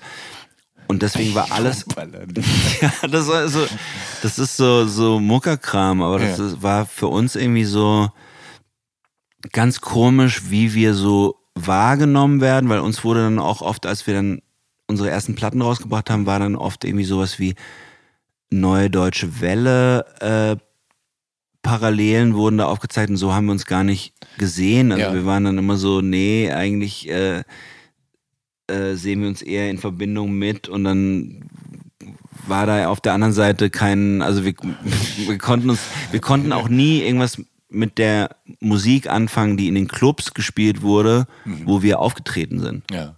Weil dann kam halt immer, Interessa ja, interessanterweise. kam immer Indie, Indie-Rock und das fanden wir halt blöd. Ja, in- interessanterweise sagst du auch, dass du äh, ab, ab den 2000ern ungefähr alles gehört hast, außer Metal und den The Bands, die dann ja damals eben auch aufkamen. Also als Tele groß wurden, war ja, hat ja parallel auch diese von Strokes über Black Keys und White Ja. Stripes bis hin dann natürlich zu Franz Ferdinand und so weiter und, und stattgefunden. Ne? Und das Nee, war also- aber nichts, mit dem ihr euch identifizieren konntet. Also Strokes, Black Keys, White Stripes, ja, auf jeden Fall. ach, dann, ach, dann doch, aha, okay. Aber die habe ich nicht, die Ja. habe ich nicht in diesem in diesem Ding gesehen. Ja, also ja. die, diese diese diese hackigen Achtelgitarren, die ich meine eher sowas eben wie wie Maximo Park, Block Party, Äh, Hives. Mando Diao und sowas, Mhm. das die so richtig diese diese Hymnen von dieser Zeit irgendwie geschrieben ja. haben. Ja.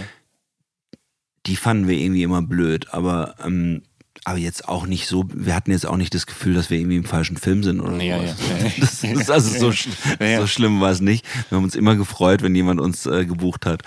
Aber es hat sich zu der Zeit ja dann auch, es hat sich ja auch, haben sich auch Dinge gewandelt und ähm, das werde ich jetzt und das, denn also im, im Juni 2006 zum Beispiel, bevor euer drittes Album Wir brauchen nichts äh, fertig ist, da tourt ihr im Auftrag des Goethe-Instituts durch Afrika, genauer äh, Südafrika, Mosambik, Namibia, Simbabwe, Tansania, Sansibar und Madagaskar.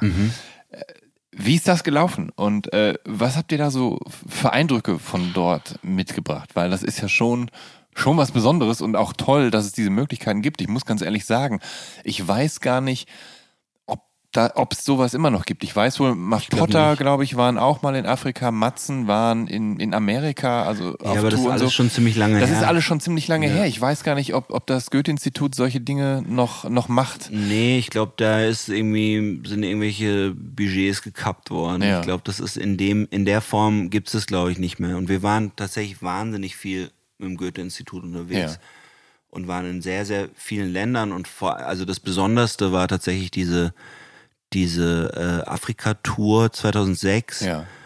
Und das war schon so ein, einer der tollsten musikalischen Momente in meinem Leben eigentlich, weil wir da ganz früh entschieden haben, dass wir nicht, dass wir das nicht machen, um irgendwie unsere Musik, Ja. äh, ja. um irgendwie für unsere Musik zu werben, geschweige denn irgendwie die deutsche Sprache oder die deutsche Ja. Kultur, sondern was wir halt gemacht haben, ist, wir sind auf die Bühne gegangen und haben keine Ahnung, zwei Songs gespielt und Ja. haben dann gefragt, ob da Leute, ob Leute da sind, die irgendwie Instrumente spielen oder singen und so. Und dann war das halt ab da immer ein Jam.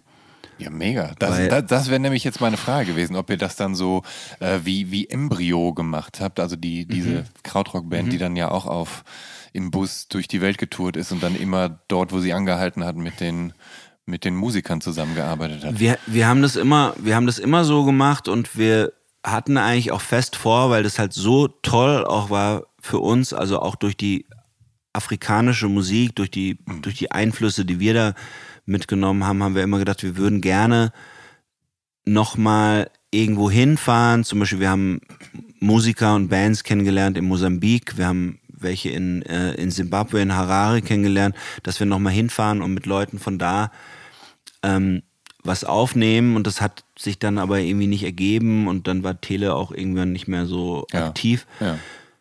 Und das fand ich dann aber total schade, weil das für mich immer noch so ein, so ein tolles Ding ist, in ein anderes Land zu gehen und mit und so die, die Einflüsse aufeinandertreffen zu lassen. Also das hatte ich auch in Brasilien zum Beispiel, wo ich gedacht habe, ey, es gibt kein Land, Ja. wo ich lieber Musik machen würde Ja. als in Brasilien. Ja.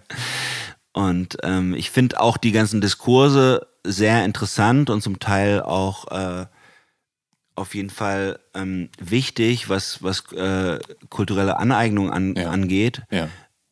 Und da aber einen Weg zu finden, wie, wie man miteinander kommunizieren kann, ohne dass man sich jetzt irgendwas anzieht, was einem Ja. nicht Ja. steht oder Ja. was einem nicht gehört. Ja. Das finde ich immer noch total, total spannend. sondern eher eine gegenseitige kulturelle Befruchtung, ein, Ja. ein, ein künstlerischer Ja. Austausch Ja. miteinander eben. Das ist, ja. Ähm, Im Oktober 2007, da geht ihr nochmal im Auftrag des Goethe-Instituts äh, auf Tour mit den äh, Berliner Kolleginnen äh, Mia. Und zwar nach äh, China. Ja. Dort tretet ihr in Nanjing auf. Wie war das?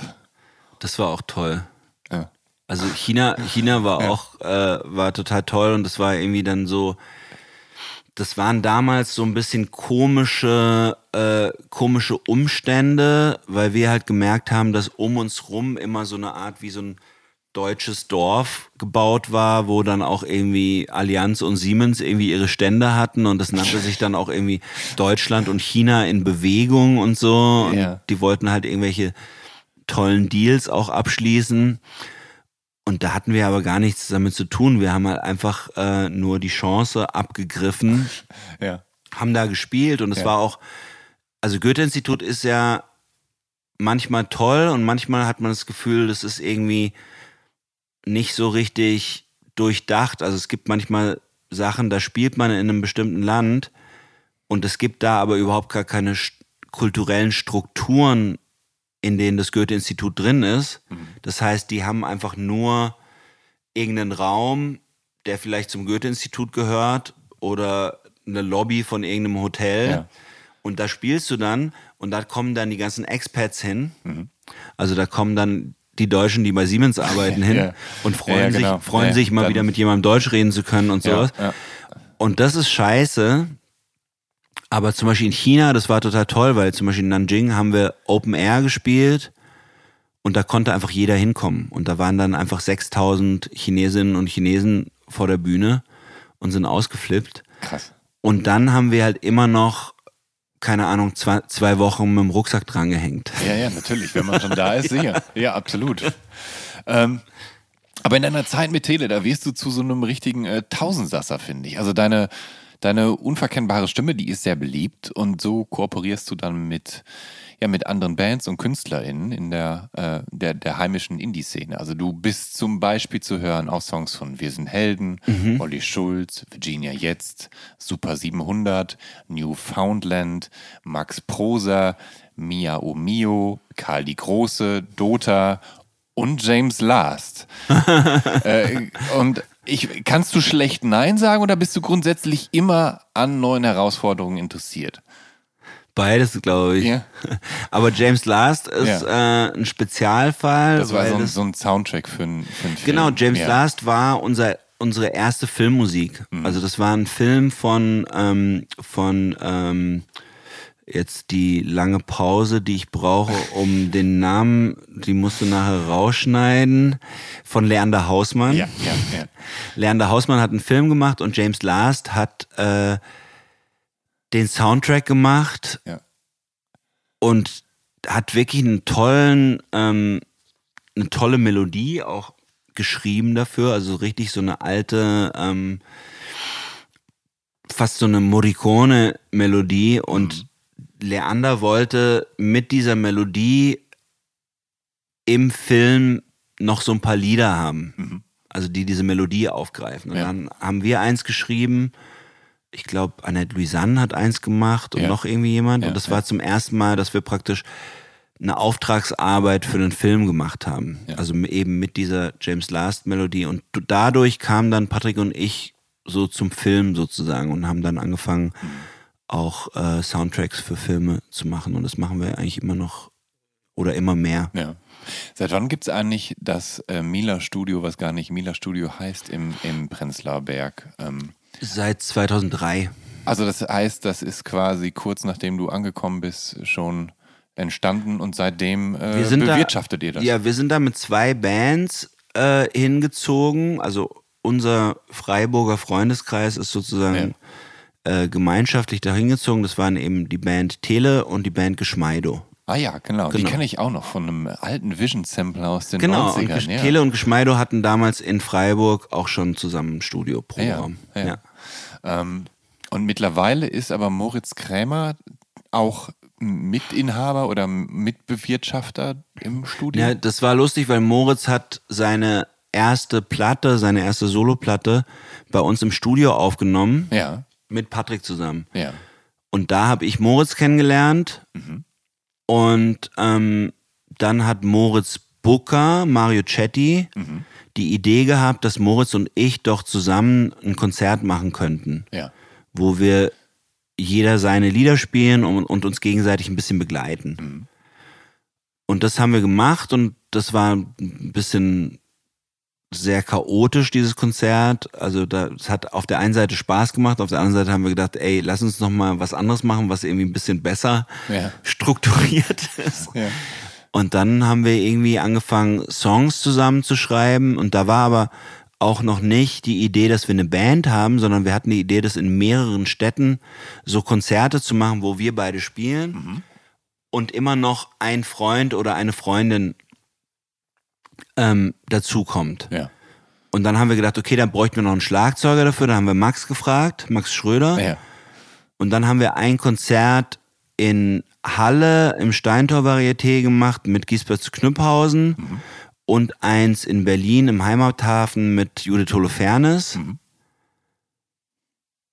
Und dann haben wir aber, sind uns die Freunde und Freundinnen ausgegangen oder Städte, wo wir das noch machen könnten.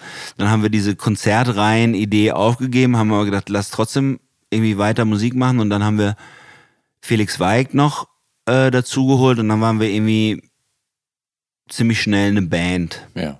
Also dann haben wir irgendwie eine EP aufgenommen zusammen und da war dann eigentlich schon klar, dass wir eine Band sind. Ähm, ich habe dich ja gerade einen Tausendsasser genannt, weil du überall so mitgemischt hast. Und ähm, es ist so, dass dieses Tausendsasserhafte eher, finde ich, äh, halt noch verstärkt wird durch die äh, durch eine Compilation-Reihe, die ab 2015 erscheint und die heißt Unter meinem Bett. Und ähm, eigentlich, glaube ich, wird die initiiert unter der Ägide des Hamburger Singer-Songwriters Wolfgang Müller. Zumindest die erste Folge. Ja. Ab Folge 2 übernimmst du eigentlich die Koordination dafür. Ähm, und auf den bisher acht Folgen, da gibt sich das Who is Who der deutschen Indie, Pop und auch Rap-Landschaft die Klinke in die Hand. Wie koordiniert man so ein Projekt? Das sind ja, glaube ich, zum großen Teil Leute, die du kennst, mit denen du befreundet bist, mit denen du mal die Bühne geteilt hast, die mal im Support war oder umgekehrt Ja. und so. Ähm, Das heißt, du forstest immer so dein Adressbuch durch quasi Ja, genau. und überlegst so, wen, wen könnte ich da Ja. diesmal einladen. Ja, also ich habe das übernommen von Wolfgang, weil der irgendwie gemerkt hat, dass es gut funktioniert und dass man da wahrscheinlich noch einen zweiten Teil machen sollte, aber er nicht die Kapazitäten hat. Und Ja. dann hat er mich gefragt, ob ich das übernehmen will. Und ich habe gesagt, ja klar. Und dann habe ich halt einfach immer Leute angerufen. Ja. Also eben Leute, die ich kannte. Ähm, und was anderes funktioniert auch nicht, wenn man jemand irgendwie für so ein Projekt, was auch kein großes Budget hat und was jetzt auch nicht irgendwie so, ein, so eine Riesenreichweite hat, wenn man so jemand übers Management über, oder über die Ja. Plattenfirma anfragt, das haut irgendwie nicht hin. Und deswegen lief das immer über persönliche Kontakte. Und ähm, seit der letzten, seit dem letzten Teil habe ich mit Moritz äh, abgemacht, dass wir uns das, dass wir uns abwechseln sozusagen im, im Kuratieren äh, von der von von unter meinem Bett. Also jetzt kommt diesen Herbst kommt ähm, unter meinem Bett 8 Ja, raus. es gibt, genau, es gibt eine Weihnachtsfolge, ne, eine Sonderfolge, ja. und unter meinem Bett 8 hat jetzt Moritz äh, betreut sozusagen und ich mache dann die nächste wieder. Okay. Ähm, Und was auch noch ähm, dazu kommt, ist, dass wir viele von den Songs dann auch bei uns im Studio aufnehmen. Also das, genau, das, das, das, davon bin ich ausgegangen. Ja, nicht, Eh dann, nicht alle, aber Ja. also es gibt viele Leute, die auch bei sich produzieren oder so, aber viele Sachen machen wir bei uns. ja. Ähm, aber äh, Kindermusik äh, wird ja schnell mal albern und äh, noch schneller dann auch schwerträglich für die eigenen Eltern. Und dann wiederum ist so, so ein Rolf Zukowski eventuell mittlerweile auch zum Teil so ein bisschen angestaubt oder alt hergebracht und so. Und äh, die Kunst von Unter meinem Bett ist ja, dass es Kinderlieder sind, bei denen die Erwachsenen nicht gleich das fliegende Kotzen bekommen. Habt ihr da so eine ja, besonders strenge Qualitätskontrolle? Seid ihr da so Supervisor, dass ihr dann auch genau guckt, ob das so, ob man das so durchgehen lassen kann? Oder, oder setzt ihr euch im Zweifel auch zusammen mit euren Gästen hin und Gästinnen? Das ist interessant, weil ähm, ich würde sagen, nein, wir kontrollieren gar nichts.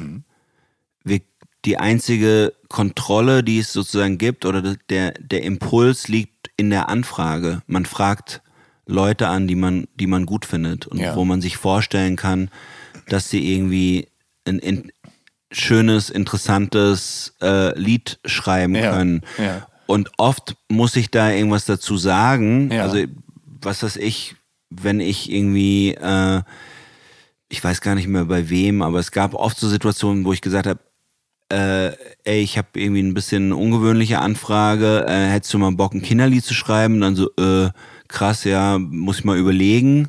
Ja, würde ich machen, aber muss ich da auf irgendwas achten oder sowas? Ja. Und dann wusste ich immer selber nicht genau, also weil, also ich konnte dann praktisch nur erklären, wie das für mich war. Also das erste Kinderlied, was ich geschrieben habe, zum Beispiel, ist auf der ersten unter meinem Bett Platte, Ja. das heißt äh, der Tee von Eugenia. Und das war sozusagen das vierte Kinderlied oder sowas, was ich geschrieben habe. Weil ich habe ein paar Lieder geschrieben, Ja. kam so aus dem Studio, habe sie meinen Kindern vorgespielt, habe gemeint, ihr, wie findet ihr das? Das ist irgendwie für so eine Kinderliederplatte und die meinten dann immer so, ja, ganz cool, aber es ist kein Kinderlied. dann nochmal, Ja. ja, ganz cool, aber es ist kein Kinderlied. Und dann irgendwann bin ich bei diesem Lied angekommen, der Tee von Eugenia. Und ich weiß nicht, was das jetzt genau zum Kinderlied macht und die anderen nicht.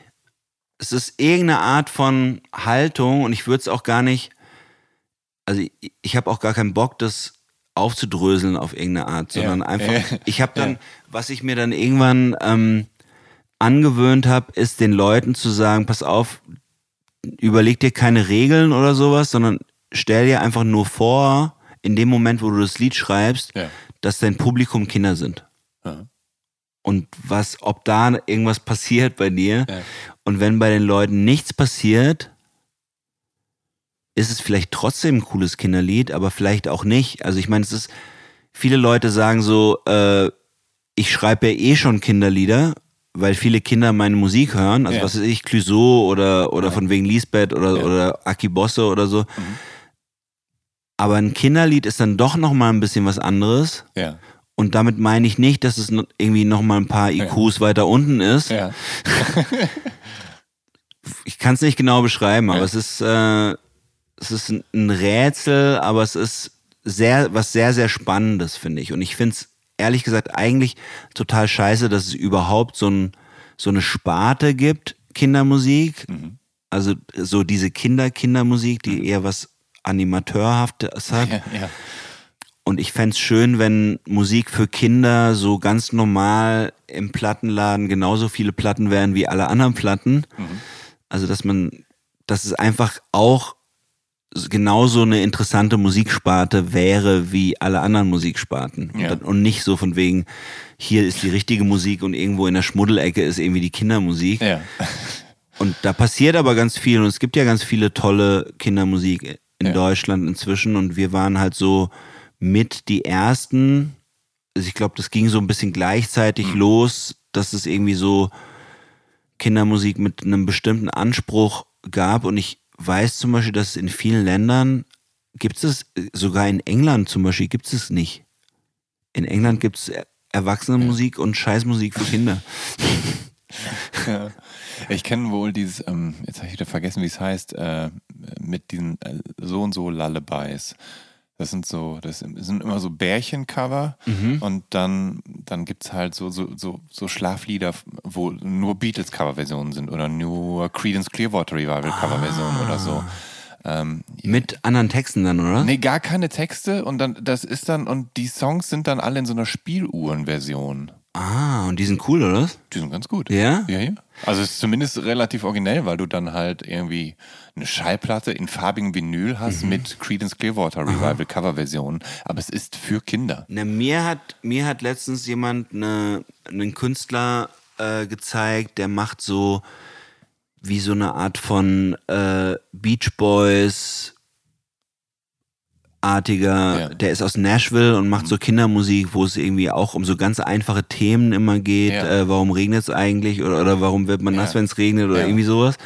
Und die sind ganz, ganz toll, die habe ich mir letztens angehört. Aber die Beach Boys zum Beispiel haben ja auch, also wenn ich an den Song Vegetables denke, das ist ja auch ein totales Kinderlied eigentlich, wo du dann ja auch diese, Genau. diese Möhrenbeißgeräusche am Mikro und so weiter Ja. hast. Also das ist ja, Aber in Amerika gibt's dann mehr eine Tradition. Also in Ja. Amerika gab's ja zum Beispiel auch in den 70ern dieses School of Rock, ja. so mit Three is the Magic Number und sowas. Ja, ja. Und Shel Silverstein hat, glaube ich, auch Genau. tolle Kinderlieder gemacht genau, und so. Ja. genau. Und dann gab's diesen, diesen Typen noch, der hier äh, Charlie Brown äh, Musik gemacht hat. Ähm, ja. Heißt Christmas for Charlie Brown. Ja.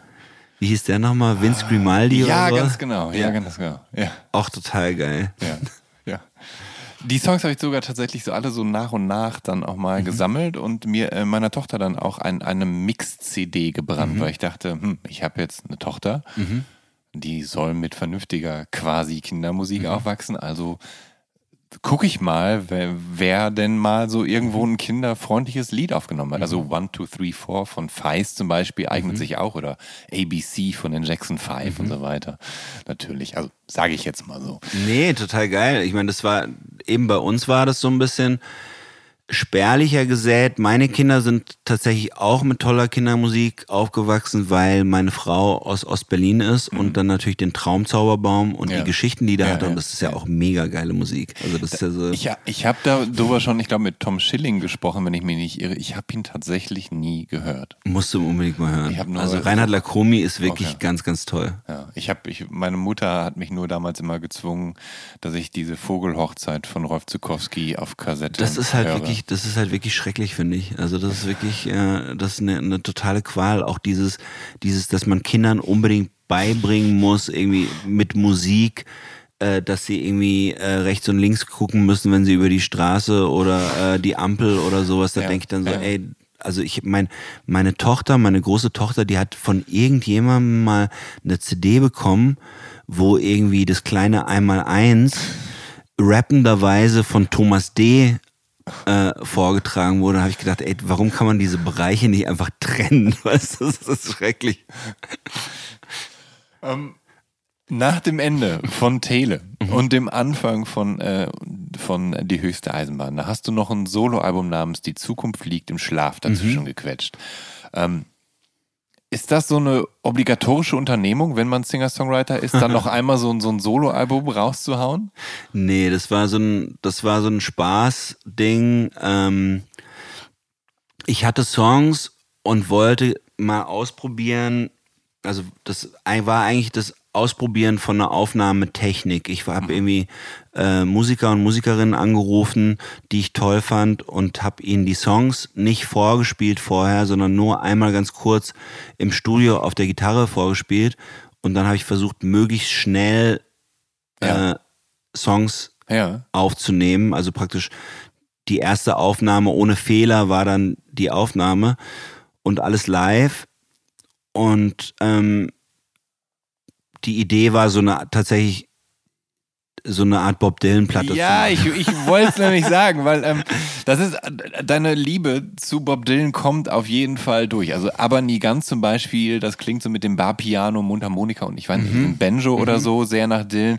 Und äh, die blaue Kirche, äh, die blaue Schule, die blaue Küche, die, die scheint dein Tribute an Highway 61 Revisited zu sein, oder? Also, ja, ja, das war, das, ich meine, es gibt so Sachen, die man so abarbeiten muss ja, sozusagen. Ja. Und ich habe ähm, bei die blaue Küche habe ich äh, Thomas, dem Gitarristen, der ist halt auch ein Riesenfan von, äh, na, wie heißt der, dieser krasse Gitarrist, der bei Bob Dylan gespielt hat, der so früh gestorben ist.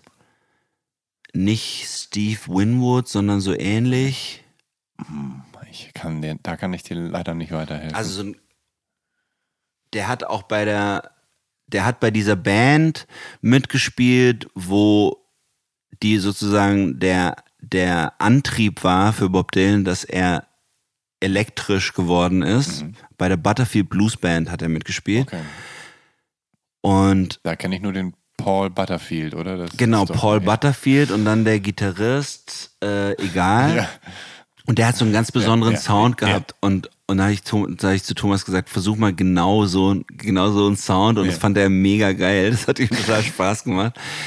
Und das war sowas, was ich, äh, was ich abgearbeitet habe. Und ich wollte eigentlich am Anfang äh, zwei EPs machen. Ja. Ähm, daran war aber das Plattenlabel nicht interessiert ja. damals, weil das EP-Ding noch nicht so verkaufte sich nicht so gut. Mhm. Und ich wollte eigentlich eine so eine Bob Dylan EP machen und dann wollte ich noch eine ähm, brasilianische EP machen. Also ich eine von ja. eine von ja. Bossa Nova und für die habe ich auch eine ganze Session gemacht und die ist dann aber nie rausgekommen, weil ich das haben wir irgendwie nicht so richtig hingekriegt und da ist ein Lied von dieser Session, das heißt der Minister. Ja. Ist das einzige, was auf, auf der Platte dann gelandet ist. Und ähm, ich fand es total cool. Wir haben irgendwie eine kleine Tour gespielt und, und das war's. Und dann ging es auch gleich schon los. Also ich habe dann noch so eine TV Noir Tour mit Cat Frankie gespielt und dann mhm. kam schon die höchste Eisenbahn. Genau. genau.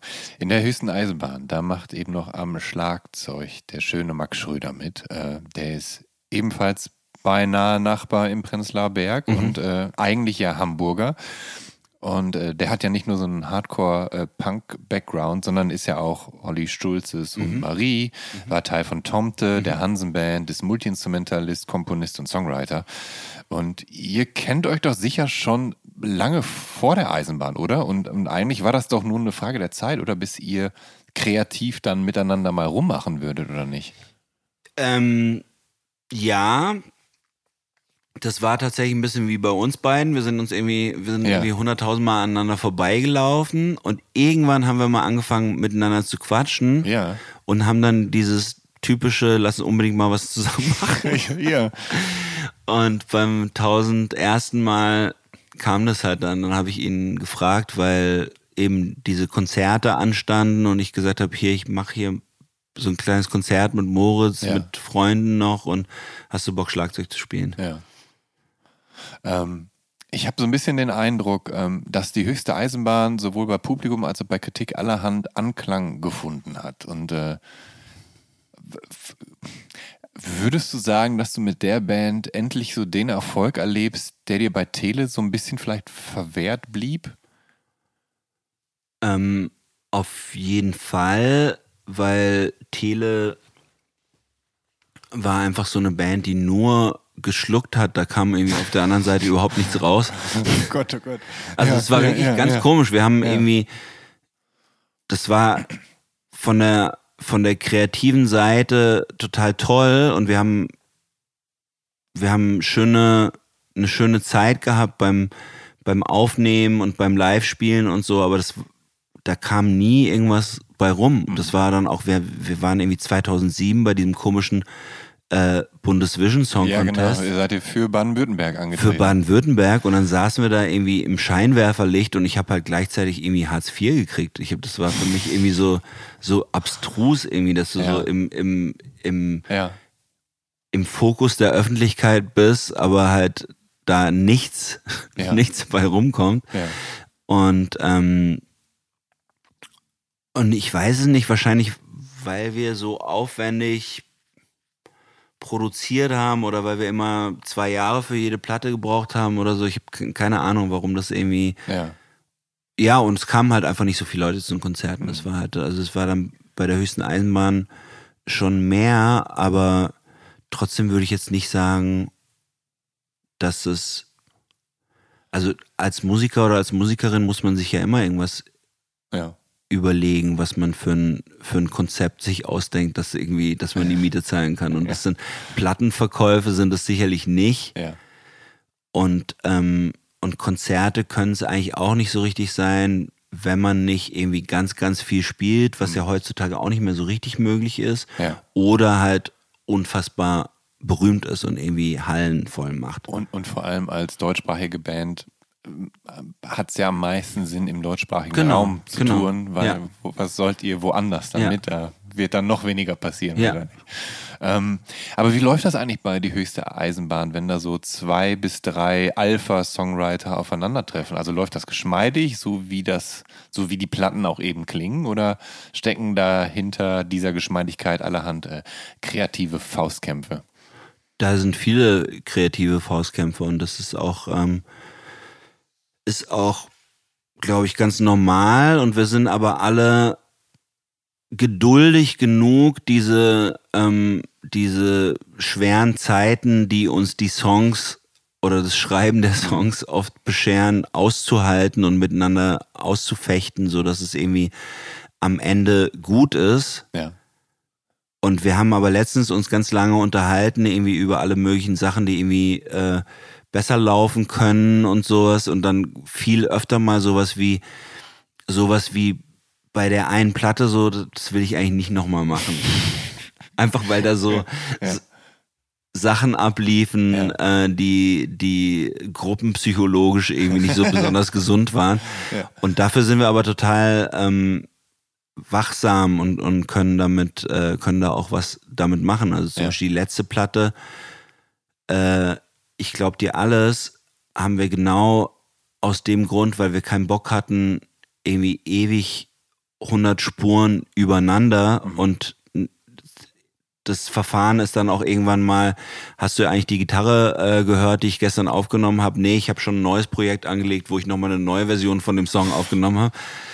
Und das wollten wir alle nicht mehr, deswegen hatten wir dann beschlossen, lass uns mal einfach die Songs fertig schreiben und dann mit Moses Schneider zusammen alles live aufnehmen. Ja. Und das war, ist natürlich eine viel einfachere Arbeitsweise, gibt aber dann einen anderen Sound, der dann nicht so verspielt ist, sondern eher so dieses, diese Live-Energie hat.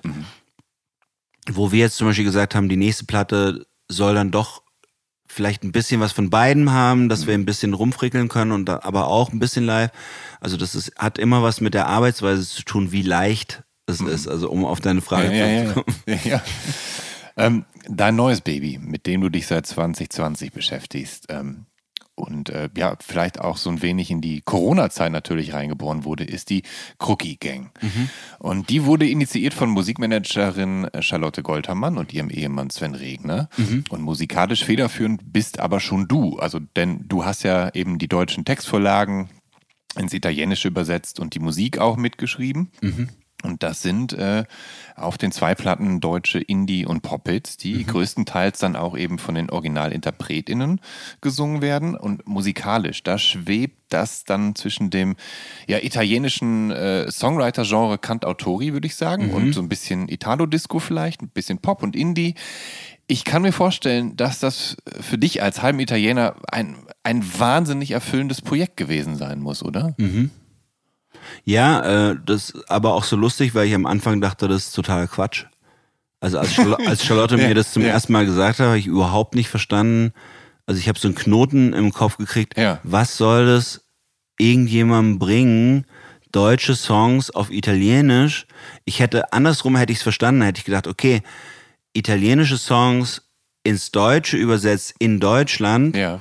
Und vielleicht deutsche Songs auf Italienisch in Italien, dass man sich sozusagen gegenseitig übersetzt und covert. Aber Charlotte war dann doch recht äh, Überzeugt. überzeugend und hat immer, ist immer wieder damit angekommen. Und irgendwann habe ich gedacht, okay, lass machen. Und je mehr ich mich in die, in die Arbeit rein vertieft habe und in die Idee, äh, desto toller fand ich das dann und habe dann auch totale Lust an diesem Übersetzen gefunden, zum Beispiel, an diesem, ähm, weil es ja wie so ein das ist ja wie so ein, äh, wie so ein Beruf für sich. Ja. Also jetzt nicht Übersetzer, Ja. sondern Musik zu übersetzen, weil du ja praktisch, du willst ja, dass der Song nicht dasselbe, aber das Gleiche Mhm. macht auf Italienisch. Das heißt, die Phrasierung, die Melodie Ja. muss da sein, der Humor muss ähnlich sein, die Bilder müssen ähnlich sein. Also man kann natürlich noch viel schwieriger als bei Büchern, man kann überhaupt nicht eins zu eins übersetzen. Ja. Weil du kannst ja nicht dasselbe Wort nehmen. Ja. Das hat dann eine andere, Ja. das hat andere Silben und dann ist es nicht mehr das Lied und sowas. Deswegen ist es schon ein ganz schönes äh, Geschraube Mhm. und hat dann auch viel mit anderen Leuten noch zu tun. Ich habe dann irgendwie Freunde, Verwandte, Cousins, Cousinen äh, und seit der Platte auch äh, eine richtige Lektorin. Also das ist eine äh, Lorenza heißt die, die ist in Hamburg und arbeitet da richtig als Übersetzerin. Der schicke ich dann immer meine Sachen und sie hat dann immer noch Ideen. Manchmal sind mache ich auch Fehler. Ja. Dann heißt es irgendwie sowas sagt man nicht. Also nicht sowas Ja, sagt ja, man ja, nicht. ja. Aber so- drückt man das nicht aus. Das ist ein bisschen, Genau. ja, ja. Ähm, hast du automatisch und seit, äh, ja, seit Jahren schon so, also so ein Interesse oder eine Kenntnis von typisch italienischem Liedgut dann auch mitgebracht oder hast du dich für das Projekt nochmal so, ja, so richtig in die Original Italo-Materie vertiefen müssen, um so den, den richtigen Vibe so zu spüren? Nee, das habe ich schon, das habe ich mir, also ich habe dir ja vorhin diese ganzen Phasen, Ja. musikalischen Phasen geschildert Ja. und nochmal parallel dazu gab es trotzdem aber immer italienische Musik, Ja. die ich mir angeeignet habe und studiert habe. Also ich habe Ja. angefangen mit äh, den klassischen Lucio Battisti, äh, Francesco Gregori, Fabrizio André und dann Lucio Dalla und sowas. Und dann habe ich mich immer mehr so vorgearbeitet in Ja. der Zeit und auch in die ganzen Nischen. Also ich meine, alles, was man sich vorstellen kann in anderen Sprachen, gibt's ja auch alles auf Italienisch. Ja. Also es gab ganz viele komische Art- und Prog-Rock-Bands Ja, ja, in den ja. 70ern Ja. in Italien und da gibt's auch ganz Goblin zum Beispiel. Goblin, genau, die Ja. die ganzen schönen Horrorfilmmusiken gemacht hat. Dann gibt's äh, Battiato zum Beispiel, der hat auch so in dem Style angefangen, der auch total toll ist. Und das habe ich mir, das hat mich halt immer interessiert. Mhm.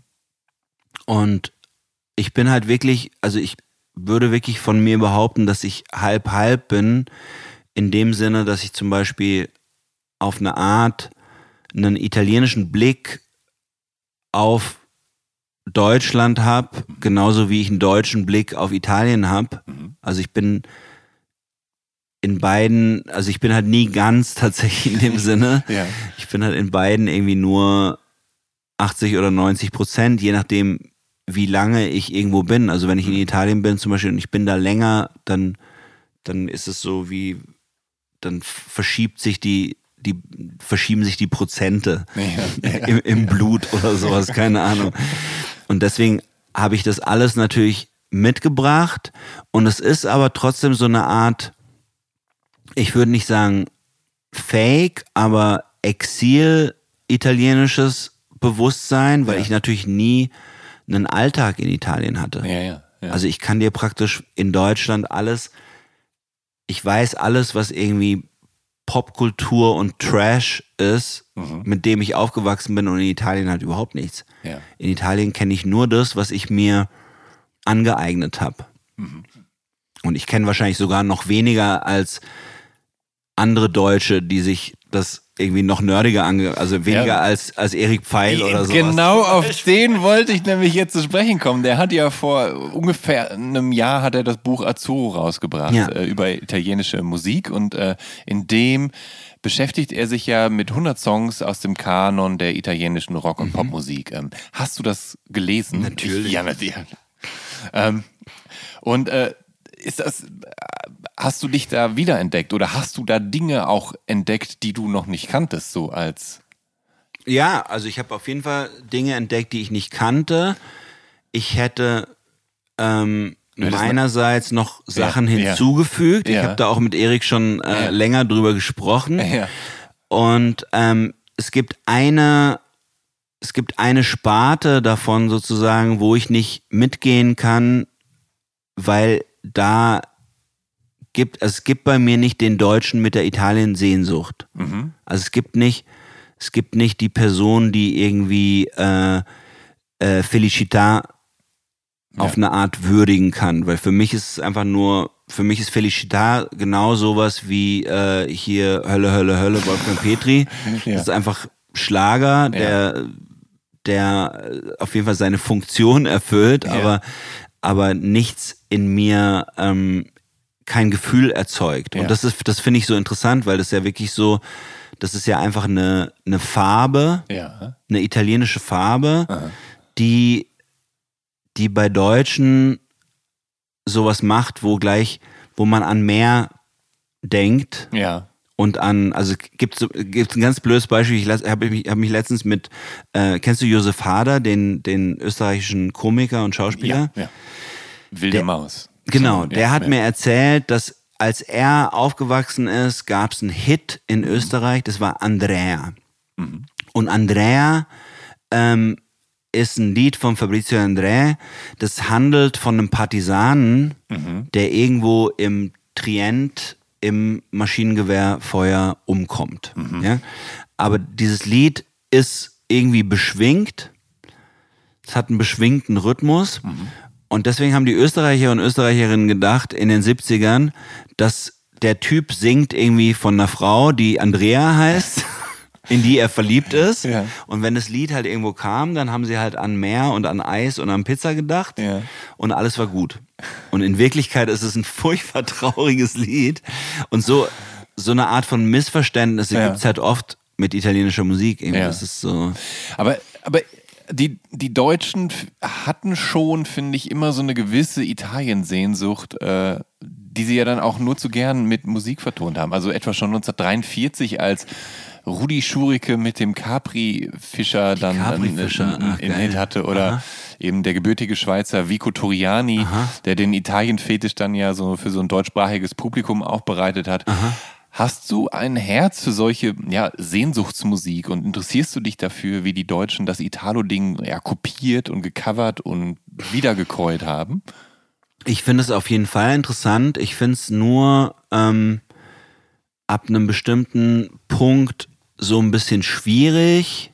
Also ich finde ich finde es zum Beispiel, mir macht es überhaupt nichts aus, wenn irgendwas nicht richtig italienisch ist oder irgendwie Ja. sowas. Und Ja. ich habe auch überhaupt nichts gegen die klassische äh, Pizzeria-Musik oder sowas. Ja. Oder gegen Eros oder äh, Toto Cotugno oder äh, hier Paolo Conte. Naja.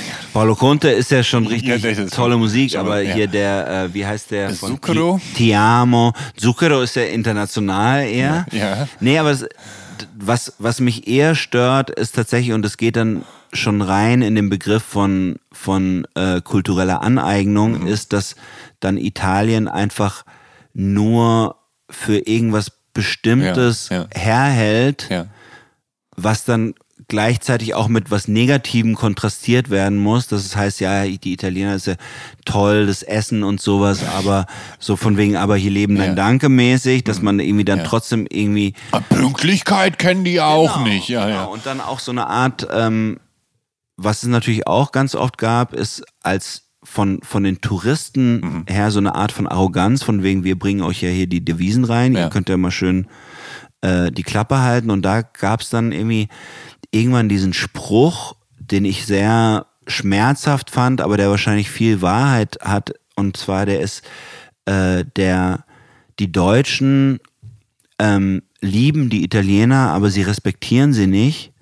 Und die Italiener respektieren die Deutschen, aber sie lieben sie nicht. Ja. Und das ist so eine ganz, ganz komische Wechs Ja. Wechselwirkung, die irgendwas auch mit einer deutschen Haltung zu tun hat, die ich dann aber auch zum Beispiel gespiegelt sehe in der Tatsache, dass Deutschland beim Eurovisionskontest immer null Punkte kriegt, wo dann immer alle aus den Wolken fallen, so wie, die mögen uns nicht und so. Ja. Na klar, also ich meine, Ja.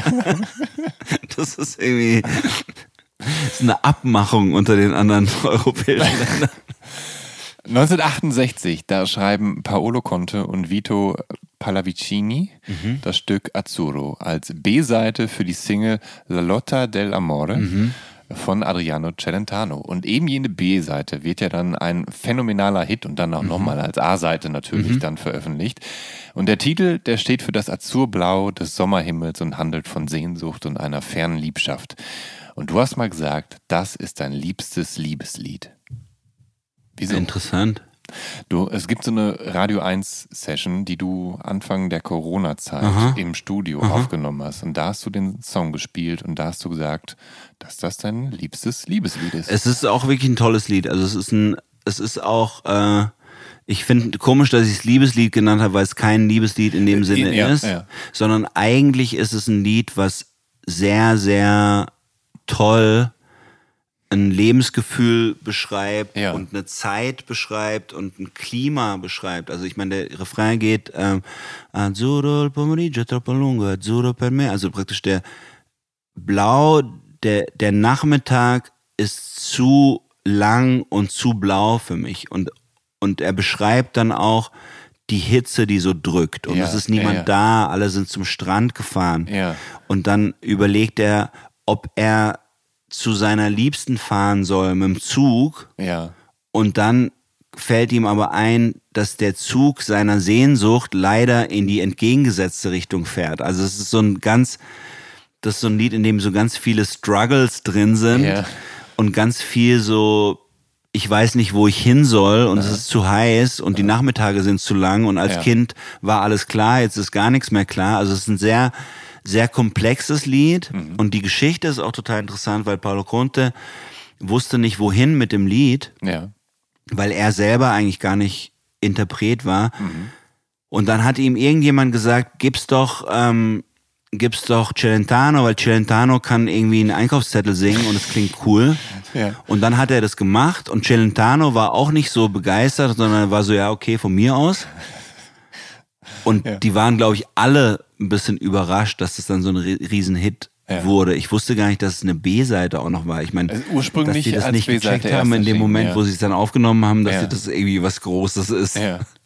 Nee, ich finde alles an dem Lied ist einfach so toll. Dieser komische marschmäßige Beat Aha. und diese, diese Bläser, die irgendwie immer nur so ganz kurz sich hochschrauben und dann sofort wieder in der Strophe Aha. drin sind. Also das, ja, vielleicht ja. mein, mein Lieblings-Liebeslied ist interessant. Nee, das würde ich heute revidieren. Mein okay. Lieblings ist nicht mein okay. Lieblings-Liebeslied. Ähm, die Hosen haben den Song auch mal gecovert. Ja, von mir aus. nee, aber das finde ich halt schade, ja, weil das ja, ist das Lied nicht. Also das Lied ist nicht, äh, ist nicht, äh, nur weil da der Marsch drin ist, ist es nicht so ein, so ein Sauflied. Das wird dem Lied irgendwie nicht gerecht. Das ja. Dann, ja, aber eben. Ja, aber ja. Ich hätte das alles, was ich jetzt über diesen Song erfahren habe, auch weil ich recherchiert habe, hätte ich gar nicht, hätte ich nicht aus dem Song zwangsläufig herausgehört, weil für mich immer dieses so, weil für mich dieser Song so viel Mitgrölfaktor hat. Da habe ich mhm. immer, da sehe ich immer, keine Ahnung, im Zweifel viele italienische Männer in, einer, in, in einem Restaurant stehen, die alle irgendwie einen Schnaps hochhalten und bei einem Song einen kippen, so mhm. ungefähr. Ähm, also für, für, jetzt weiß ich mehr, mhm. aber, aber vom Gefühl her ist der Song trotzdem mhm. irgendwo anders mhm. als ja, ja. da, wo er eigentlich ist. Genau, aber das ist, das ist sozusagen der, der ähm, unsere Mission, mhm. der, ja. der, äh, der Italiener und Italienerinnen ja. in, in, Deutschland, ja. egal ob jetzt zweite Generation, dritte Generation, vierte Generation, mhm. das praktisch so ein bisschen so, das ist wie so eine kleine Schatztruhe, die man aufschließen kann, wo man sagen kann, guck ja. mal, da gibt's noch das, da gibt's noch das, da gibt's noch die dritte Ebene, die vierte Ebene, die fünfte Ebene. In dem Zusammenhang habe ich übrigens letztens was total Witziges gehört. Ähm, es gibt einen Podcast äh, aus New York, der heißt Growing Up Italian. Aha. Und da sind so diese Italo-Amerikaner, die halt ja. nochmal eine ganz andere ja. Geschichte sind. Ja, die sitzen da immer und haben dann irgendwie Gäste und Gästinnen, äh, die dann auch andere Italo-Amerikaner sind und manchmal haben sie sogar Italiener da. Ja. Und dann unterhalten die sich über die ganze italienische Kultur und mhm. über Essen und über Musik und sowas. Und letztens haben sich die beiden, das sind so zwei Brüder, die das vor allem machen, haben sich ja. unterhalten über, dann hat der eine zum anderen gesagt, wie ist denn das eigentlich, wie viel Generationen ist man eigentlich Italiener? Also spielt es eine Rolle, ob irgendwie dein Uropa oder deine Ur-Uroma hierher gekommen ist? Und dann meint der andere so, nee, Quatsch, scheißegal. Du bist immer Italiener. Egal welche Generation, auch wenn Ja. du zehnte Generation Ja. Italiener bist, weil, und das ist natürlich auch so ein Ding, je weiter das weg ist, desto größer ist die Sehnsucht und Ja. desto mehr wird es über Generationen auch hochgehalten. Ja. Also das ist ja auch, gibt's ja auch mit Türken in Berlin Ja. und sowas, dass es praktisch eine Kultur ist, die, die praktisch äh, nicht, nicht weggeht, weil die Ja. Teil von der Familie und weil die wichtig für die Familie ist und ähm, Auch weil es vielleicht so eine Art äh, Therapiehaltung ist, um mit dem Heimweh klarzukommen, vielleicht Genau. zu auch. Hause zu haben und das kann sich natürlich über Generationen oder auch in, innerhalb einer Generation kann es natürlich dann passieren, dass das Italien, was du Mhm. in deinem Herzen trägst, nichts mehr zu tun hat mit dem Ja. tatsächlichen Ja, ja. aktuellen Italien. Ja. Und was das ist natürlich dann schlimm, weil dann bist du weder, wenn du nach Italien gehst, bist du weder dort zu Hause noch, ähm, Ja. also was so ein ganz klassisches migrantisches. Schicksal ist. Ja. Ähm, als im Juli 2020 Ennio Morricone stirbt, und zwar mit 91 Jahren, da gedenkst du ihm auf Instagram und mit einer Streaming-Playlist. Ähm, und du hattest Morricone 2019 noch gesehen, ich schätze mal, in der Mercedes-Benz-Arena hier in ja, Berlin. Das war lustig. Äh, wa- was bedeutet Morricone für dich? Also was schätzt du an ihm besonders? Ich finde Morricone total witzig. Erstens, also der, Aber der ist doch so ein Grandler auch, oder nicht? ja, aber die Musik ist so witzig. Ja. Also ich finde, ich finde, ich finde das ein absoluter Gewinn für die globale Kulturlandschaft, Ja, ja, weil äh, er die Filmmusik, glaube ich, wie kein anderer eigentlich revolutioniert hat. Also der hat ja angefangen in den 50ern oder sowas mit zeitgenössischer Musik, also es hatte ja gar nichts zu tun mit Filmmusik und ähm, hat dann auch ein paar von den großen italienischen Hits der 60er Jahre hat er arrangiert, also sowas wie äh, Sapore di Sale zum Beispiel, das hört man auch, da ist so typisches Morricone-Geklimper. Und dann hat er angefangen Filmmusik zu machen und hat so unfassbar viele Filme gemacht ja. Ja. und hat sich damit irgendwie einen Namen gemacht bis zu dem Punkt, wo er sich erstens die Filme aussuchen konnte Ja. und zweitens auch die Filme an und zweitens auch in den Filmen machen konnte, was er wollte. Und der hat dann irgendwann auch mal in einem Interview gesagt, er äh, macht nur Musik für einen Film, wenn der Film ihm genug Raum lässt. Also das heißt, der Regisseur muss ihm Platz machen. Also ich kenne das ja selber, wir machen auch Filmmusik und wir müssen immer Nischen. ja, wir müssen immer gucken, wo wir, rein, Ja, ja. wo wir reinpassen und dass Ja. wir nicht zu viel machen. Und, Ja. und Morricone hat sich hingestellt und hat die krassesten Sachen gemacht. Ja. Mit, mit komischen Kinderinstrumenten, mit verstimmten Flöten Ja. in irgendwelchen bierernsten Westernfilmen. ja, ja. Und der hat irgendwie in so einer, in so einer Landschaft, die halt bis, bis, bis vor ihm Mhm. einfach nur total stockernst war. Und ich meine, sowas wie Bernard Herrmann zum Beispiel, der die ganzen Hitchcock-Filme gemacht hat, ja.